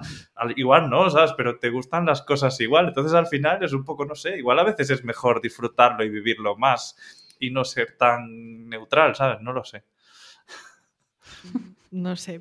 tendríamos que hacer un intercambio de emociones, a ver, y ya valoramos. A ver cómo funciona. ¿Y tú, Rocío, qué tal te llevas con este tema? A ver, creo que voy mejorando, ¿no? Es decir, yo al principio, o sea, me, tomo las cosas muy mal, me llevo al terreno personal sin querer. Eh, a veces las cosas buenas no las disfruto, es como que estoy anestesiada, es como, vale, bien, bien, uy. y es como, jo, no, te tienes que alegrar, ¿no? Bien, o sea, no recrearte ahí en la alegría, en el éxito, sino, ole, o sea, lo he hecho bien, guay, me, a lo mejor me tomo un, capricho, salgo a tomarme un, refresco y, lo celebro, yo qué sé. Sí, ya, porque yo no, no bebo alcohol. Pero es como, no sé, también has hecho las cosas buenas, disfruta del proceso y, las cosas malas, tómatelo como lecciones, ¿no? son errores, eh, no te quedas ahí llorando, simplemente, pues, oye, ¿qué aprendes del error? He aprendido esto, pasa página y seguimos, ¿no? Pero sin querer, no sé, no, yo también me, me, volcaba mucho ahí, me quedaba ahí horas en el charco, ¿no? De, llorar. Y en tema de ansiedad sí que empecé cuando trabajaba en la asesoría. Me dio un día esperando el autobús como que no respiras, como que no coges aire, ¿no? Y es como eso que es. Y es cuando te dice el médico, es que toma ejercicio de, respiración. Y tú no entiendes nada, ¿no? Y es pues esa ansiedad tal. Y luego en autónomo también me ha pasado, ¿no? Que pues cuando tienes a lo mejor mucho trabajo y no llegas a todo, realmente sí llegas pero tú como que quieres mm, darlo todo, o en los momentos más bajos, pero no sé, soy un poco extraña porque en los momentos que tengo mucho trabajo me agobio porque tengo mucho trabajo y los que no tengo me agobio porque no tengo. Es decir, somos un poco así. Pero sí que ah, ya, ya controlo mejor. Es hay momentos malos en que dices, bueno, o sea, ¿qué, qué gano poniéndome a llorar o qué gano? Siempre tenemos nuestros bajones, pero ahí es cuando dices, venga, voy a seguir haciendo cosas, no, no te pares. Llega alguien, genial, venga, vamos a seguir trabajando. Y hay que ser así. Cuesta, porque lo lo de las emociones es difícil, ¿no? Eso no, no, no es tan fácil como decir, sé feliz, sé triste, no puedes. Y más las mujeres yo creo que tenemos esos cambios. Hay, hay, semanas que es como, ya viene la semana, ya estás triste.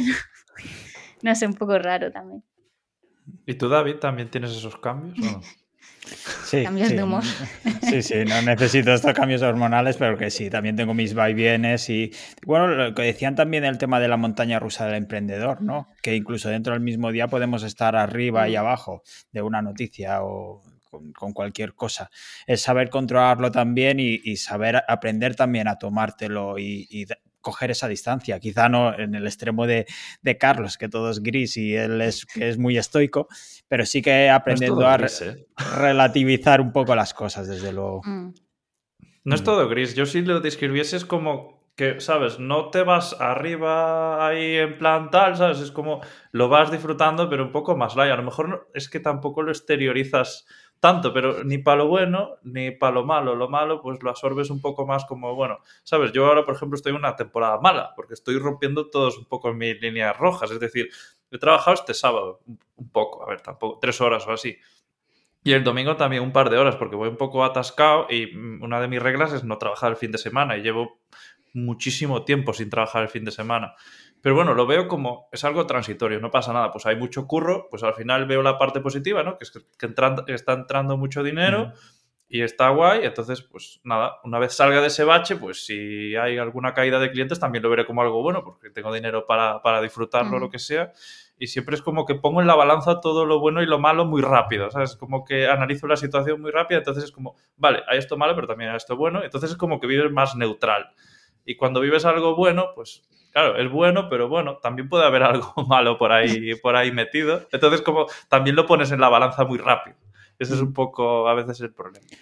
Me ha recordado una cosa que suele decir Ricky Rubio, jugador de, de básquet de los Cleveland Cavaliers, que dice never too high, never too low, porque también ha pasado por problemas. Es, es un poco nunca estar tan arriba, demasiado alto, y nunca estar, estar demasiado bajo tampoco. Mm. Es estar un poco ahí controlando, básicamente, que no se te escape. Y, no tomar eh, decisiones en ninguno de esos dos momentos. Creo que esa es la apunte. clave. Muy Sí. buen apunte. ¿eh? Ahí ha dado el apunte. ¿eh? Esto lo Sí, guardamos Sí. Para, para un short si algún día hacemos. Sí, el, el editor que, inexistente que se lo apunte, sí, sí. Tenemos que contratar un editor para, para que nos haga esas cosillas. Está en el roadmap. Aquí íbamos a hablar de. Ya vamos a ir acabando porque nos estamos liando a lo mejor de más. Pero cuando hablamos de metas, sobre todo metas a nivel profesional, que yo, por ejemplo, personalmente no me las pongo y me cuesta muchísimo hacer todas estas proyecciones. Yo soy más un work in progress y trabajar el hábito. Pero tú, Olga, por ejemplo, hablabas que este año pues, te habías puesto como unas, unas metas y luego ya si intentamos extrapolar a- varios años vista, que no sé si será mucho, mucho abarcar, ¿no? A cinco años, no sé si te ves en algún lado ya.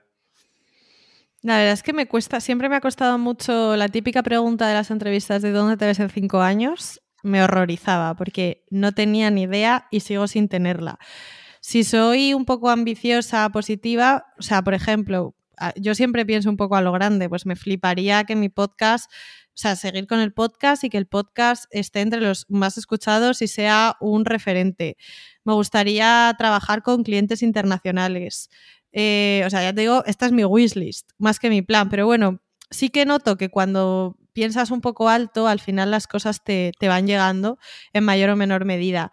Eh, a lo mejor el día de mañana tener una agencia propia o un proyecto así con más personas y, y una metodología concreta. Em, esto más como a largo plazo. Y para mí este año meta profesional es asentar todo, todo lo que estoy trabajando y tener procesos y, tener una web, fíjate que habéis hablado de la web, yo no tengo, tener como las cosas definidas y, y dar un salto de calidad. Em, sí que considero que estos meses he hecho como muchas cosas y para mí el objetivo de 2023 es tener eh, cierta calidad, cierta marca fuerte mm, y, tener como, no sé, una apuesta fuerte por, por mi marca personal y por, por, los proyectos en los que esté trabajando, proyectos a medio o largo plazo con clientes. ¿Y tú, Rocío, cómo va tu, tu roadmap a este año y ya a varios vistas si, si te pones? Pues a ver, sí que seguir creciendo, mejorando procesos, siempre ahí se puede mejorar. Y los side projects, pues sí que me gustaría darle un empujón, que no sé, que veamos algún crecimiento, que realmente un gran impacto, ¿no? No ser el, mejor podcast o, el mejor portal de X cosa, sino eh, que no, he dicho el, tema, entonces sí, pero sí que conseguir ciertos resultados, ¿no? Es decir, eh, marcarse también objetivos realistas, ¿no? Y con esos objetivos que haya pequeñas acciones. Si yo creo que si no ponemos un, un, objetivo o una meta, sin querer nos perdemos en la rutina. Es verdad que yo no soy de ponerme como objetivos, pero sí que empecé hace un tiempo y creo que es lo que te ayuda a, navegar, ¿no? Eh, hacia la dirección correcta. Es decir, vale, quiero, no sé, al coger cinco clientes y qué tengo que hacer para esos cinco clientes, esto, esto, lo otro, son pequeñas acciones, ¿no? dentro de 10 años tampoco me gusta pensar, no sé, es raro, ¿no? Es como Olga, dices que eso, que le contestas, ¿no? A alguien. Nadie quiere estar peor dentro de 10 años, todo el mundo quiere estar mejor, ¿no? Pues, pues eso, a lo mejor conseguir montar mi propia empresa, mi propia agencia o tener colaboradores y, seguir creciendo. Y Cuidado mejor, ¿no? Cuidado que el otro día, no sé qué podcast es, creo que era el de, el de, el de Cortizo, que hablaban de las agencias y decían que ganaba muy poco dinero, que a lo mejor se gana más siendo freelance, no sé. Había un capítulo por ahí que contaba que las agencias al final, entre tanta mano de obra, igual no funcionan tan bien. Entonces, bueno, yo lo dejo caer, no es eh, aquí para romper sueños ni nada, pero igual sí que para analizar cómo montar la agencia de manera que sea rentable y no que sea uno de esos monstruos que al final pues eh, se comen los ingresos en, pues, en colaboradores y en sueldos y, este tipo de cosas. Sí, eso es cierto, decir que tienen como mucho endeudamiento, ¿no? Que grandes empresas tenían, no sé, pues según cómo te lo montes. A lo mejor puedes hacer un negocio unipersonal y tener menos gente o menos gastos, pero grandes ingresos. Según, no sé. Tienes que ver a ver qué se adapta a tu estilo de vida. Eso es lo de siempre. Trabajar menos y ganar más. Ese, es como el objetivo principal. Como todo el mundo, ¿no? Pero para eso tienes que estar años ahí, pues trabajando como, como un mulo, ¿no? y tengo una pregunta que tiene que ser obligatoria si hablamos de empezar a emprender en España. Es ¿cómo veis el panorama emprendedor? ¿Es un panorama hostil? Eh, ¿Os ha cogido el país con los brazos abiertos? ¿Habéis pedido alguna vez alguna ayuda? ¿Qué creéis en este aspecto, Olga? Pues yo, por ejemplo, tengo un gestor que me pasó una vez una ayuda como nueva autónoma a la que podía aplicar pagando. Apliqué, pagué y no me la dieron. Era una ayuda de la Comunidad de Madrid de 3.000 euros, creo. Y se la daban a bastante gente, ¿eh? pero a mí no me la dieron. No sé si va por orden de llegada o, o cómo va, porque los requisitos los cumplía, pero no me llegó. Entonces yo veo que no, 80 pavos pagué. No, mm, para nada, tirados a la basura. Pero sí que veo que no hay cultura. Yo no tengo ni idea de esto, el tema de las ayudas, de, cómo mm, mejorar, no sé. O sea, esto ha sido, todo lo que he encontrado ha sido por mi cuenta a través de Twitter, eh, LinkedIn y, comunidades. Yo sí en eso no tengo ni la más remota idea. La gente no habla de emprendimiento, no, no, te, no te enseñan a emprender ni en cursos, ni en la universidad, ni en ningún sitio. Entonces creo que sí que hay un ecosistema emprendedor y que hay gente que está haciendo cosas, pero la visibilidad, o sea, pero eso lo tienes que buscar tú. Eh, de buenas, el mainstream no es ese son otro tipo de cosas.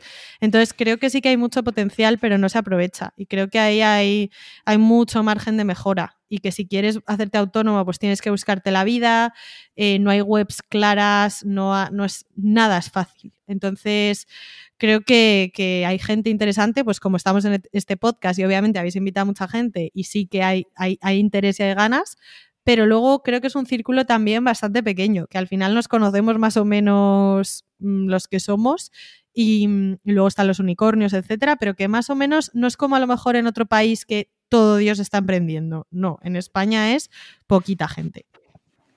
Hmm. ¿Tú, Rocío, qué piensas? ¿Cómo lo ves?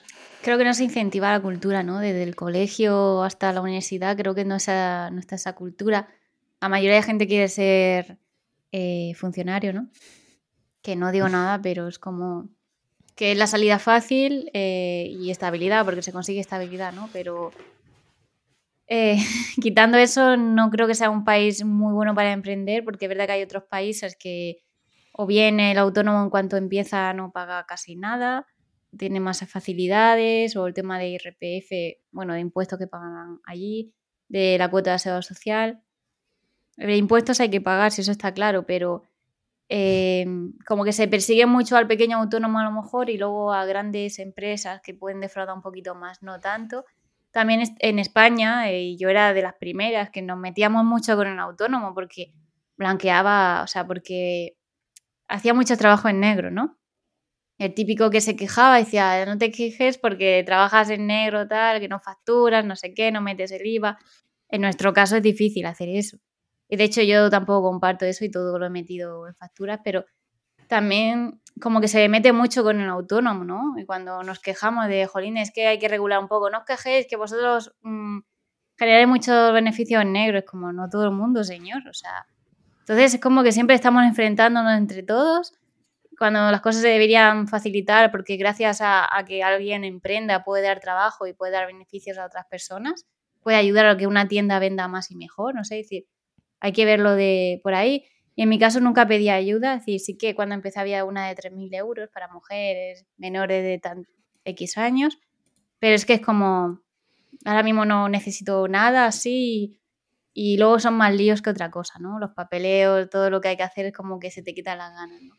Así que nunca opté por esa, por esa vía.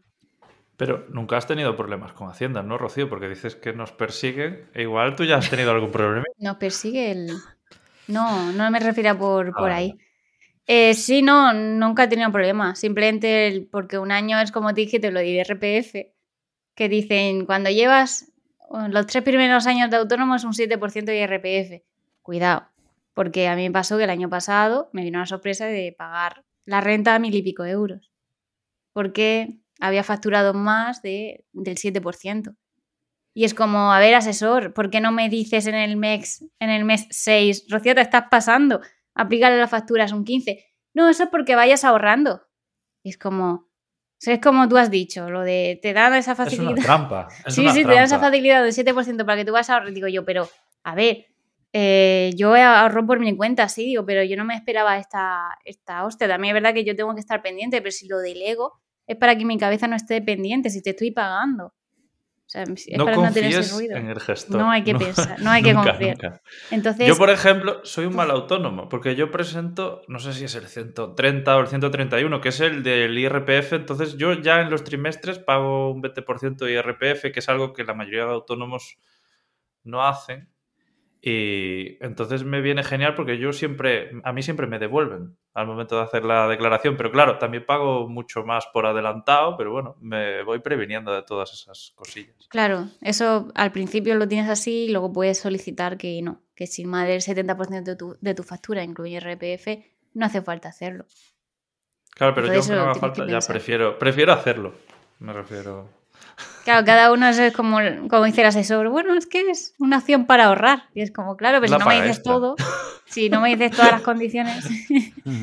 pero sí, es verdad, es decir, no te puedes fiar, aunque delegas y deberías confiar, ¿no? Pero muchas veces, pues sin querer, te pillas a sorpresa. Pero no he tenido otro problema, es decir, solo la sorpresa de la renta y nada más. Y ya para acabar, eh, no sé si podríamos resumirlo, resumir estas casi dos horas en un consejo a alguien que quiere emprender. ¿Qué le diríais? ¿Qué tienes en mente, Olga?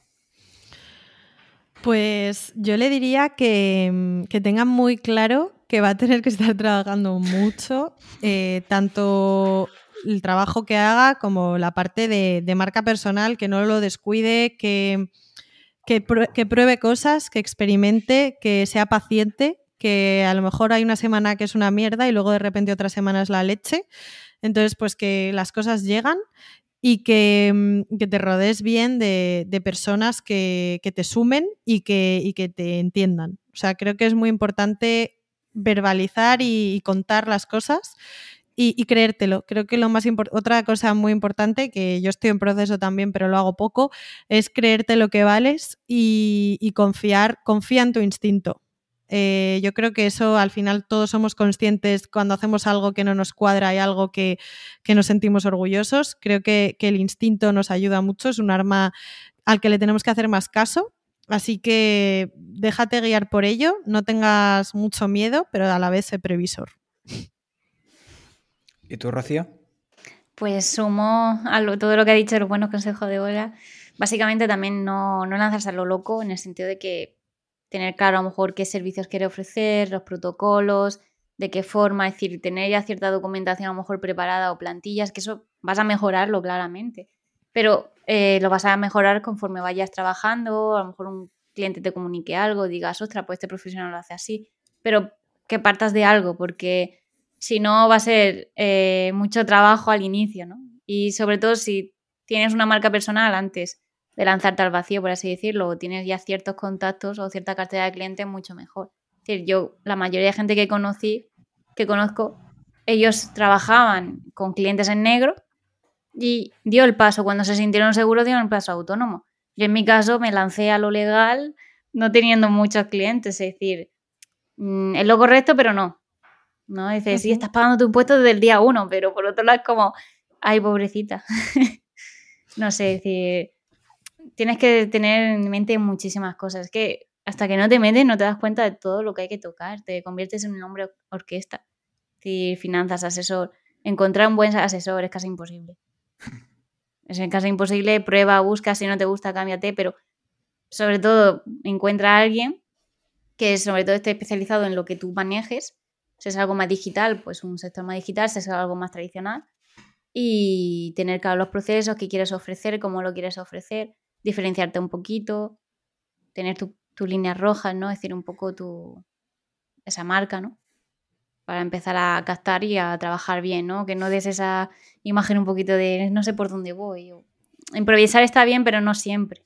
Porque sin querer puedes cometer errores eh, y te dañan a ti, ¿no? De, no cobrar por adelantado, por ejemplo. Hay cosas que hay que tener claro cuando emprendes. Pues ya sabéis, que la gente no se lance a lo loco, que Rocío tiene ahí un consejo que habla un poco por, experiencia y creo que, creo que está muy bien. Y bueno, ya vamos a ir terminando después de toda esta charla. Espero que la gente un poco que esté empezando a aprender o pensándoselo, que haya sacado algo bueno. Y la verdad es que me gustaría, en nombre de los dos, un poco daros las gracias por haber venido, por todo lo que habéis contado, pero antes de despedirnos también me gustaría que la gente supiese dónde encontraros, es decir, si quiere encontrar a Olga, ¿dónde la busca? Pues me puede encontrar en Twitter en Olga de Andrés, en LinkedIn en Olga de Andrés Fernández, eh, y luego mi podcast Growth y Vida, que vamos, me encantaría que lo escuchases si estás escuchando esto, y si te quieres suscribir a mi newsletter, eh, Emprende en Remoto. ¿Y a ti, Rocío? pues mi web, rociosantamaria.com, LinkedIn también, por mi nombre y apellido. También tengo un newsletter, YouTube, es de todo, pero al final lo que, lo que, por donde más estoy es por mi web, también por el, podcast A Vista de Clic con, con David. Y nada, cualquier cosita, a lo mejor cualquier duda, alguien que se quede con ganas de saber un poco más o que quiera emprender, tengo abiertos mis mensajes y les respondo encantada. Pues recordad que a nosotros nos podéis encontrar en podcastnegrodelemprendedor.com y podéis seguirnos en YouTube, en Spotify, en Apple Podcasts, en iBox, en Pocket Cast, en la plataforma que utilices y además en todas o casi todas nos podéis dejar las cinco estrellitas si queréis o una reseña, un comentario si os apetece. También puedes comentar en YouTube si tienes alguna duda o escribirnos directamente a contacto arroba podcastnegrodelemprendedor.com. Muchísimas gracias Rocío por pasarte, la verdad es que ha sido un placer. Gracias, a vosotros. Y muchas gracias, Olga, también. Eh, la verdad es que cuando pensaba en esto, os pensé, pensamos en vosotras y ha sido un acierto. Muchísimas gracias. Qué guay. Mil gracias a vosotros. Un placer. Y Carlos, pues gracias a ti también. Qué remedio. Venga, sí, yo estoy aquí siempre. Pues sí. Nada, pues eso, que, que de verdad, que muchas gracias y que nos vemos en el próximo episodio. Hasta luego. Genial. Chao.